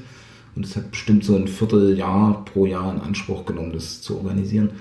Und dann die dritte Sache war, dass wir äh, dann so ein bisschen auf Kurzfilme gegangen sind, was ich vorhin schon angesprochen habe. Also wir haben dann beide, jeder für sich so Kurzfilme gemacht und wollten, also wir haben uns dann so professionell, bei Hinterhof Blues haben wir gesehen, ähm, wir, wir, wir müssen jetzt so ein bisschen was ändern. Dieses, diese langen Filme auf diese Amateurweise mit diesen paar tausend Euro, das, äh, das läuft so nicht weiter. Wir müssen jetzt mal irgendwie einen neuen Schritt gehen. Ähm, und da war Kurzfilme erstmal so eine erste Sache. Genau, und dann habe ich bei Talentpool mitgemacht. Das ist so eine Regieweiterbildung in Mitteldeutschland von der Mitteldeutschen Medienförderung finanziert. Und da, mit, und da war das Projekt der schwarze Nazi. Das nochmal, ich brauchte dann irgendein Projekt und habe so, und wir wollten eh den schwarzen Nazi nochmal machen, weil, weil der erste, der, den wir jetzt Kurzfilm genannt haben, halt sehr äh, reingehauen hat, also den Leuten sehr gut gefallen hat und gleichzeitig hatte der mega Schwächen, also der hatte so einen ganz miserablen Ton, da war so einer, der hatte noch nie Ton gemacht, der hat den Ton da, genau. Genau, dann habe ich mich mit dem Projekt da beworben, bei Talentpool dort mitgemacht und es geht ein Jahr lang und dann hat man halt mit, ähm, mit allen möglichen Regisseuren und Produzenten und Verleihern und so zu tun. Alles so Sachen, von denen wir keine Ahnung hatten. Das hat für mich wie so eine neue Welt eröffnet, was eigentlich wie so Film läuft. Davor haben wir immer gedacht, ähm, jetzt der nächste Film wird unser Durchbruch. Dann, dann sind wir irgendwie berühmt. Und äh, da bei dieser Weiterbildung hat man so gesehen, wa- was das alles so für Zwischenstufen gibt im Filmbereich, wie in, jeder, in jedem Kunstbereich. Da waren dann halt Leute, die haben sechs Jahre lang an einem Film gearbeitet, was wir überhaupt nicht kannten. Dann ist der also an einem Spielfilm, dann hat er irgendwie Förderung bekommen, eine Million, dann lief der so ein bisschen im Kino und dann waren die wieder in der Versenkung. Solche Leute waren da vor Ort und haben mehrere Stunden von ihrer Erfahrung berichtet. Also, dass das irgendwie nicht so zwischen Steven Spielberg und, und uns gibt es halt noch tausend Zwischenstufen. Das ist eigentlich Film. Also weder das eine noch das andere ist so richtig, also das eine ist halt uner fast unerreichbar und das andere ist halt so Amateur. Äh, Independent Special. Genau, und auf die Schiene sind wir dann so draufgekommen und haben äh, bei der Weiterbildung am Ende macht man einen Pitch, wie du eben auch schon gesagt hast, da habe ich das Projekt gepitcht und es ist sehr, sehr gut angekommen mit dieser ja schon irgendwie genialen Idee und dem Plakat und alle waren so begeistert und mehrere Produktionsfirmen hatten Interesse und eine war Gruppe Weimar, so eine kleine. Mit denen haben wir ähm, dann ein Jahr lang zusammengearbeitet und an einem Treatment für die neue Version gearbeitet und haben dadurch auch so ein bisschen gelernt eigentlich, wie man Drehbücher schreibt. Ähm, dass, es eine, eine, dass es sehr lange dauern sollte und kann ähm, und so weiter und so fort. Das hat dann aber sich zerschlagen mit denen, weil die dann einen eigenen Spielfilm gemacht haben, so einen größeren Millionenfilm und keine Zeit mehr hatten. Und dann haben wir das so auf Eis gelegt. Das war, also die Regieweiterbildung war 2010, 2011, dann bis 2012 mit denen, dann ein Jahr so auf Eis und dann haben wir gedacht, nee, wir müssen das jetzt durchziehen, sonst irgendwann haben wir auch keinen Bock mehr. Und dann haben wir diesen Crowdfunding-Trailer, diesen Mood-Trailer gedreht. Im Jahr 2013 war das, glaube ich. Oder was? 2014. Nee, 2014 war der Filmdreh. Okay. Zwei, ich glaube, zwei, ja, 2013 war das, ein Okay. Jahr vorher. Im Sommer und dann im Januar 2014 haben wir dann diese Crowdfunding-Aktion begonnen, Mhm. die auch extrem gut lief und uns ganz doll gepusht hat. Ist zwar aus heutiger Sicht nicht viel Geld, aber damals war das für uns sehr viel Geld. Das sind so 15.000 bis 20.000 Euro reingekommen und halt extrem viel Unterstützung. Zum Beispiel hat einer äh, uns dann so ein Auto angeboten, was wir in die Luft jagen können, Lust haben und sowas. Und ja, viel, viel so gepusht worden und war halt sehr, sehr viel Interesse da. Und genau, und dann haben wir noch ein paar kleine Förderungen bekommen von Thüringen und so, so ein paar tausend Euro und eine Co-Produktionsfirma, das war noch mal so ein Pusher. Äh, 99 Pro Media, weiß nicht, ob die jemand kennt, die machen so Trash-TV eigentlich. Mittlerweile so äh, Tüll, Tüll und Tränen oder irgendeine Hochzeitskleidsendung. Und damals haben die Daniela Katzenberger und Melanie Müller und irgendwelche Richter-Sendungen und bla. Okay. Die haben einen Sitz in Leipzig und ich habe mit dem einen Geschäftsführer zusammen Fußball gespielt. Dann hat er den Crowdfunding-Trailer gesehen und hat es seinem Oberchef äh, gezeigt. Und der hatte Bock da drauf, der hat da irgendwie Potenzial- drin gesehen. Dann haben wir uns getroffen und er hat dann gesagt, er gibt uns 25.000 Euro Mhm. und wenn der Film Gewinn macht, zahlen wir ihm das zurück. Wenn nicht, ist es geschenkt sozusagen. Mhm. Also ziemlich genial für uns damals. Und dann hat er uns noch Daniela Katzenberger und Melanie Müller sozusagen angeboten, dass die da mitspielen könnten, Mhm. wenn die auch Interesse hätten. Und dann ist es, genau, hat sich Melanie Müller ist es dann geworden. da hatten wir dann aber die Bedingungen, weil, weil wir, ja, die ist sehr sympathisch, sympathische Person, aber was sie so macht, ist jetzt nicht so unser Ding. Ähm, und da haben wir quasi gesagt, die, wir machen das nur, wenn sie Nazi-Girl spielt, sozusagen. so als kleine, kleiner Bruch. Genau. So ist es gekommen. Bin ich auch gestern drüber gestolpert. Ähm, das, das Gesicht kennst du doch irgendwo. Ich muss nachher gleich mal Abspann Hm. schauen und dann Tatsache noch kurz nachgeschaut und dann, Hm. ja, doch, das ist er. Hm, Da hm, war ich überrascht. Genau. Da sind wir ja schon tief drin im, im schwarzen Nazi. Ja. Und ähm, du sagtest auch schon, Drehbuch schreiben ähm, ist ein bisschen ähm, schwer, weil das ist ja ein langwieriger Prozess Ja. eigentlich normalerweise. Ja. Ähm, natürlich, es gibt auch hier Auteure wie äh, Carpenter zum Beispiel, der setzt sich da zwei Wochen hin oder ähm, James Cameron und schreibt das runter Ja. und andere pinseln dann einfach nur drüber, machen Ja. das glatt. Ja. Bei euch ja nicht der Fall, ihr müsst Ja. alles selber machen, hart lernen. Ja. Und wir haben beim Film anschauen, haben wir versucht herauszufinden, was war eure Perspektive beim Schreiben des Ja. Drehbuchs. Ja. Ähm, welche Tonalität wolltet ihr beim Ja. Zuschauer eigentlich erwecken? Aha. Und dann seid ihr ja auch, ähm, da, ihr habt dem Ganzen sozusagen den Anstrich grotesk gegeben. Es steht sozusagen riesengroß drüber auf diesem ganzen Film. Hm. Und war das schon beim Schreiben schon so angelegt oder hat sich das erst entwickelt? Nee, das war beim, beim Schreiben schon angelegt. Das war auch ein Bruch mit der Produktionsfirma, habe ich vorhin nicht erwähnt, weil wenn ich alles erzählen Mhm. würde, äh, müssten wir zehn Stunden sprechen. Also die Produktionsfirma, die wollten so eine Komödie, so eine reine Komödie und da hatten wir überhaupt keine Lust, weil wir durch unseren Vater, unsere Schwester, die so in der politischen Szene aktiv sind und unsere Kindheit und bla, ähm, sind wir halt schon unser ganzes Leben mit Rassismus konfrontiert ähm, und mit Narzissmus vor allem. Und es ist halt ein, so ein sehr nahes Thema für uns, auch sehr ernst. Wir kennen uns sehr gut damit aus, würde ich sagen. Und wir wollten es unbedingt ernsthaft umsetzen. Ähm, und gleichzeitig hatten wir Lust, äh, so absurde Sachen, wir haben halt so, wir lieben absurde Sachen. Und die zwei Sachen so, wollten wir miteinander vermischen und die Grundidee ist ja schon eigentlich eine groteske, finde ich. Klar, man könnte auch eine reine Komödie draus machen, aber jetzt ein, ein Drama war damals mehr oder weniger unmöglich. Heutzutage ist es nicht mehr unmöglich, weil jetzt gibt es halt alle möglichen Schwarzen bei Pegida und AfD, aber 2006 war das wirklich, das gab es einfach nicht, sowas. Das war völlig absurd, ein Schwarzer in einer Nazi-Partei. Ähm, genau, es, es war von Anfang an angelegt mit der Groteske, diese zwei Sachen zu vermischen, zu verbinden. Es ist natürlich schwierig, in, in welche Richtung man da geht, wie doll komödiantisch, wie viel Drama, an welcher Stelle, was, wie. Und hängt auch dann nochmal sehr stark von Schauspielern ab, wie die das umsetzen. Also in dem Film gibt es zum Beispiel den, den Chris Weber heißt er als Schauspieler und im, im Film heißt er Steve. Mhm. Das ist so dann so ein bisschen der Kompagnon vom schwarzen Nazi, also von Siko Moya.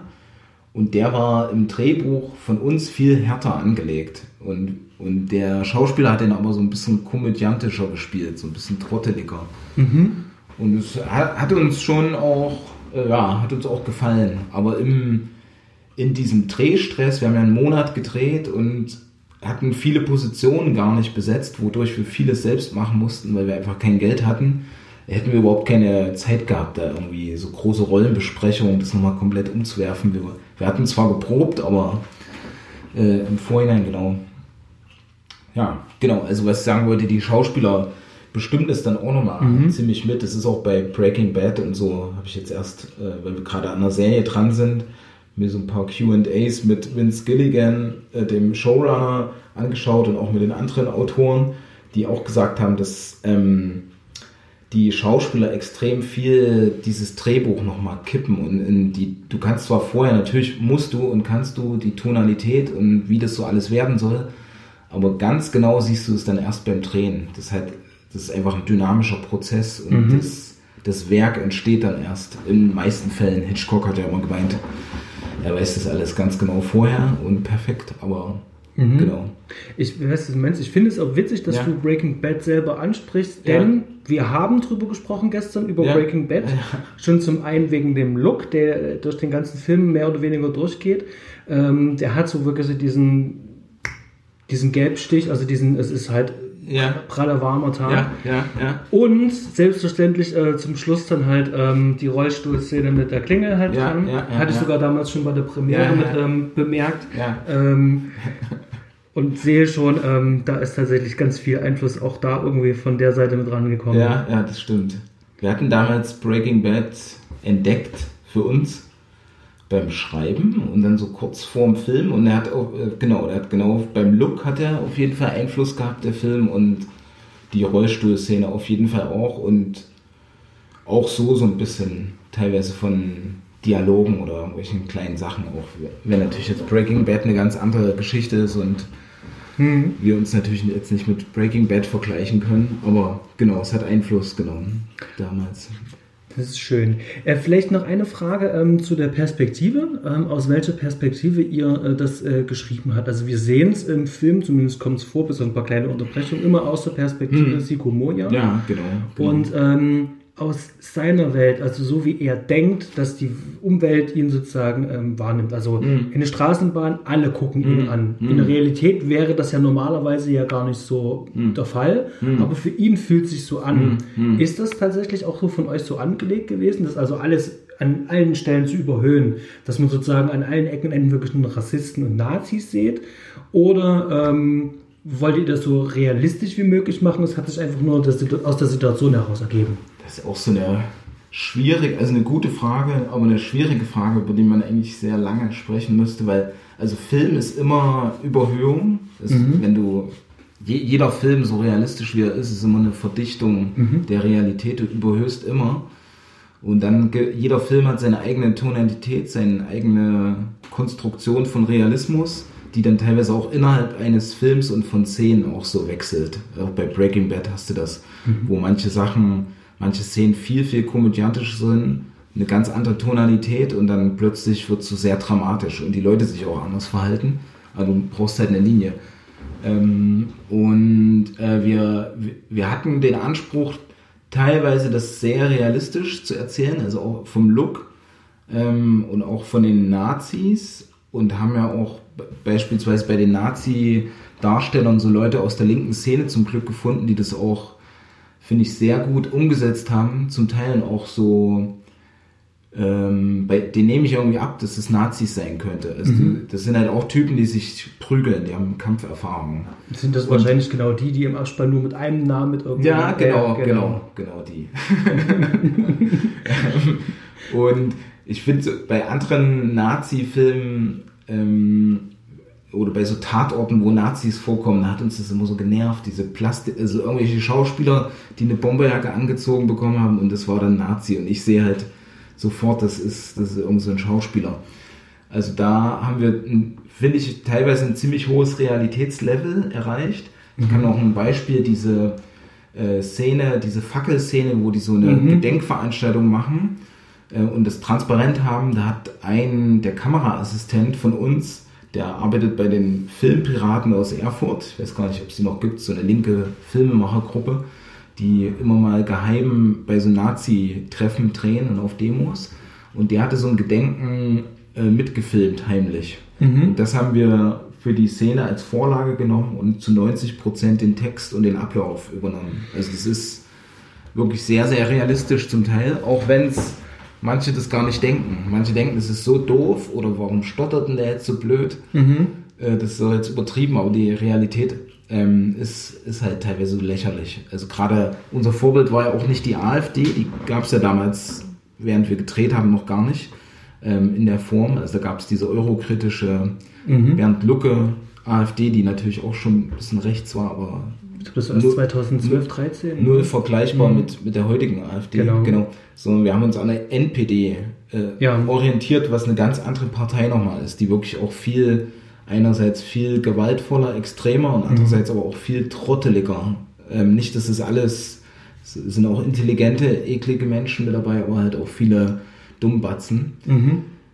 Genau, lange Rede, kurzer Sinn. Die, ähm, die Realität ist manchmal äh, äh, quasi un, un, un, un, na, wie sagt man? Die, die, die Realität ist manchmal unglaubwürdiger als die Fiktion, will ich damit sagen. Also ja, Realismus hat eine große Rolle gespielt und dann wollten wir auch Komik reinbringen und manche Witze, und da sind halt verschiedene Arten von Witzen. Manche sind subtiler, manche sind sehr fast plump, so. Ähm, aber auch die plumpen Witze sorgen für große Lacher teilweise. Zum Beispiel dieser, dieser Kanarienvogel, als der dann das zweite Mal Wir sind das Volk sagt, da hat eine kleine Anekdote. Das war der allerletzte Tag dieses Films. Da waren wir in Ludwigsburg im Tonstudio von dem Ton, also in der Filmuni. Und wir waren also halb illegal drinnen. Ähm, haben da zwei Tage und Nächte komplett den Ton durchgemischt mit dem Tonmischer, der da studiert hat. Und es war dann wirklich eine der großen letzten Entscheidungen, ob dieser Satz drinne bleibt oder nicht. Und Tillmann war dagegen, ich war dafür. Ich dachte, das wird ein guter Witz. Tillmann hat gesagt, es ist zu platt. Und dann haben wir eine Münze geworfen und dann ist es drinne geblieben, weil wir konnten uns nicht einigen. Alles Und klar. jetzt wird immer gelacht darüber. Aber auch wieder die Aussage von mir, was ich eigentlich sagen will, es gibt natürlich auch ein paar platte Gags in dem Film, aber auch ein paar sehr subtile Witze, die ganz viele gar nicht erkennen und sehen, weil sie sich mit Nazis nicht genug auskennen. Oder auch so ein bisschen Vorwissen brauchst. Ja, genau. Also Realismus und Witz ist beides drinne und die und aus seiner Sicht auf jeden Fall haben wir probiert zu erzählen. Genau. Wir können jetzt wahrscheinlich noch uns stundenlang Ja. über die Dreharbeiten Ja, unterhalten. ja. Da möchte ich aber an der Stelle jetzt einfach äh, die Zuhörer ähm, einfach noch auf die Webseite noch mit drauf ähm, verweisen. Ähm, unter www.derschwarzenazi.de müsste es, glaube ich, sein. Ähm, findet ihr auch ähm, ein Tagebuch, da seht ihr auch Behind the Scenes. Es gibt auch eine Doku auf jeden Fall, da haben ein paar Leute mit dran gedreht, die habe ich auch schon gesehen, sehr zu empfehlen. Und da könnt ihr mal sehen, wie so ein Dreh abläuft. Ähm, ich habe auf jeden Fall noch ähm, zwei Fragen und zwar eins, ähm, das werden ja die Zuschauer in den meisten Fällen ja so nicht mitbekommen. Ich habe es mitbekommen, aber wie war denn die Resonanz äh, auf den Film? Ihr habt ja erstmal so ein bisschen Festivalauswertung gemacht und ihr habt eine total krasse Aktion in Dresden gemacht. Und ähm, wie ist das so angekommen? Wie habt ihr das da so angelegt? Ja, also nochmal, der, äh, der, der Film ist ja ohne Förderung mehr oder weniger entstanden. Also Gesamtbudget 70.000 Euro für einen 90-minütigen Langspielfilm, sehr, sehr wenig Geld. Wer es nicht weiß, so ein Film in Deutschland kostet so ab 800.000 bis 1 Million bis 10, 15 Millionen. Ähm, genau, also mit sehr, sehr wenig Geld gedreht und alles selbst gemacht. Und wir haben dann probiert, einen professionellen Verleih zu finden. Und es gab zwei Verleiher, die interessiert waren. Mit den einen Verleih waren wir in Verhandlungen, aber konnten uns dann nicht einigen, weil die konnten uns nicht garantieren, dass die eine, eine gute Auswertung mit dem Film machen. Also die haben dann gesagt, wenn wir, wir starten mit vier Kopien in vier Kinos und wenn der Film dann nicht gut läuft, dann lassen wir das. Und, und wenn du mit einem Verleih einen Vertrag machst als Produktionsfirma, dann gibst du den je nach Vertrag, aber ungefähr immer so zwischen 10 und 20 Jahre fast komplett die Rechte an dem ganzen Film. Dann darfst du den, deinen eigenen Film nicht mehr irgendwo zeigen, öffentlich. Das ist total krass. Und da wir, ich hatte ja vorhin sehr viel erzählt, wie wir, was wir für eine Erfahrung mit eigener sowohl Produktion als auch Verleih haben und eigenen Aufführungen. Also wir hatten da auch ein bisschen Know-how und haben uns dann gesagt, nee, wir machen das jetzt selbst. Ähm, wir lassen das jetzt mit einem Verleih. Und genau, und haben dann halt so Kinos abtelefoniert und hatten, wir haben ja eine, zum Glück so ein relativ großes Büro, wo auch die Produktionsbasis war. Und da haben wir dann unser Verleih gestartet ähm, und hatten dann mehrere Mitarbeiter und Praktikanten und haben dann so fünf Tage die Woche, acht Stunden halt Verleiharbeit gemacht. Alle Kinos durchtelefoniert, überall den Film hingeschickt und den Trailer und hinterher telefoniert und den angepriesen. Und weil die Crowdfunding-Aktion so gut lief und auch der Titel natürlich interessant war und so weiter, haben wir dann erstmal in Leipzig das Passage-Kino gefunden, wo wir die Premiere machen konnten und dann auch noch zwei weitere Vorführungen. Und dann haben wir den Deal äh, uns ausgedacht, was auch eine sehr gute Idee war. Wir verkaufen vorher über Crowdfunding Karten und zeigen so der Kinobesitzerin, was es da für ein Interesse gibt. Und dann hat die gesehen, okay, das, das läuft, äh, da können wir noch eine Vorführung machen. Und dann war halt die Premiere ausverkauft und ziemlich krasse Jubelstimmung und dann gab es auch ein paar gute Zeitungsartikel und Radioberichte, auch ein paar schlechte, aber es gab halt Resonanz. Und ja, also der, der Film hat eine sehr gute Resonanz bekommen. Es hat uns krass überwältigt. Wir hatten dann über 20.000 Zuschauer, was mega viel ist für so einen Independent-Film. Parallel zu unserem Film lief zum Beispiel Herbert, ähm, auch eine Leipziger Produktion, eine Kinoproduktion mit, ich weiß nicht genau wie viel Budget, aber so zwei Millionen oder vielleicht mehr mit dem MDR-Fernsehen und halt Filmförderung und äh, Verleih. Und die sind ungefähr parallel zu uns gestartet. Und die haben ja auch äh, Deutschen Filmpreis bekommen, der Schauspieler, der Hauptdarsteller zum Beispiel. Und der hatte ungefähr so 5000 Zuschauer im Kino. Okay. Und wir haben dann immer so die, die Zahlen verglichen und uns gefreut. Also nichts gegen den Herbert, ich habe ihn gar nicht gesehen bisher, äh, sondern einfach so für unseren kleinen Independent-Film, wie krass der, der ist dann halt parallel in den gleichen Kinos gelaufen, in der Schauburg in Dresden, im Passagekino in Leipzig. Genau, und mit den guten Anfangszuschauerzahlen haben wir dann immer mehr Kinos bekommen. Also so haben wir den Verleih aufgebaut. Wir haben ihnen dann so Zuschauerschnitt geschickt und so Statistiken. Das hat dann einige überzeugt, ähm, weil es auch ein sehr schlechtes Kinojahr war für die Kinoleute. Heißer Sommer und so weiter. Ja, und genau, sehr, sehr gute Resonanz. Genau. Ihr habt Kino. eine Aktion in Dresden gemacht. Da wollte ich ganz gerne noch, ihr wart auf einer Demo. Ja, ja, Ähm, Es muss damals, glaube ich, die Pegida gewesen sein. genau. So, Und seid dann mit dem Auto rumgefahren, Ja, habt da ja. Werbung gemacht. Ja, wir hatten das am Anfang ähm, schon mal so länger geplant, dass wir irgendwie so eine Aktion machen müssten. Damals hatten wir auch überlegt, mit unserem Vater das zu machen. Der ist so relativ bekannt, so in der linken Szene vor allem. Der äh, Lothar König heißt, der ist Facher und ist immer mit so einem Lautsprecherwagen auf alle möglichen Castor- und Nazi-Demos gefahren und hat die auch organisiert. War in Dresden dann angeklagt, gab es einen großen Prozess, der bundesweit auch in Nachrichten lief, Tagesschau und so weiter. Genau. Und wir dachten, wir fahren mit unserem Vater und dem schwarzen Nazi mit diesem Lautsprecherwagen zu Pegida und machen da so eine äh, Mischung aus künstlerischer Performance, politischer Aktion und Werbeveranstaltung äh, für unseren Film. Und äh, das war so vorher geplant, dann haben wir das wieder alles weggelassen, weil alle möglichen anderen Sachen dann waren. Extrem viel Arbeit und dann so kurz vor knapp, bevor in Dresden diese Premiere war, zwei Tage vorher, äh, hatte ich dann irgendwie nochmal Zeit, habe gedacht, wir müssen dieses Ding durchziehen, habe dann schnell einen Text geschrieben für den äh, schwarzen Nazi sozusagen und dann allen möglichen und eine E-Mail geschrieben und das an alle Zeitungen und Medienanstalten und so rausgeschickt Und dann ist halt Deutschlandfunk, äh, die Welt, äh, die Sächsische Zeitung, noch irgendjemand, noch so ein Dresdner Blatt, äh, aufgesprungen. Und der Hauptdarsteller wollte nicht mitmachen, das war ihm zu heiß und dann haben wir sozusagen sein Double, also im Film gibt es ein Double von ihm, der so handdubelt, weil- genau, wegen Geld und so weiter.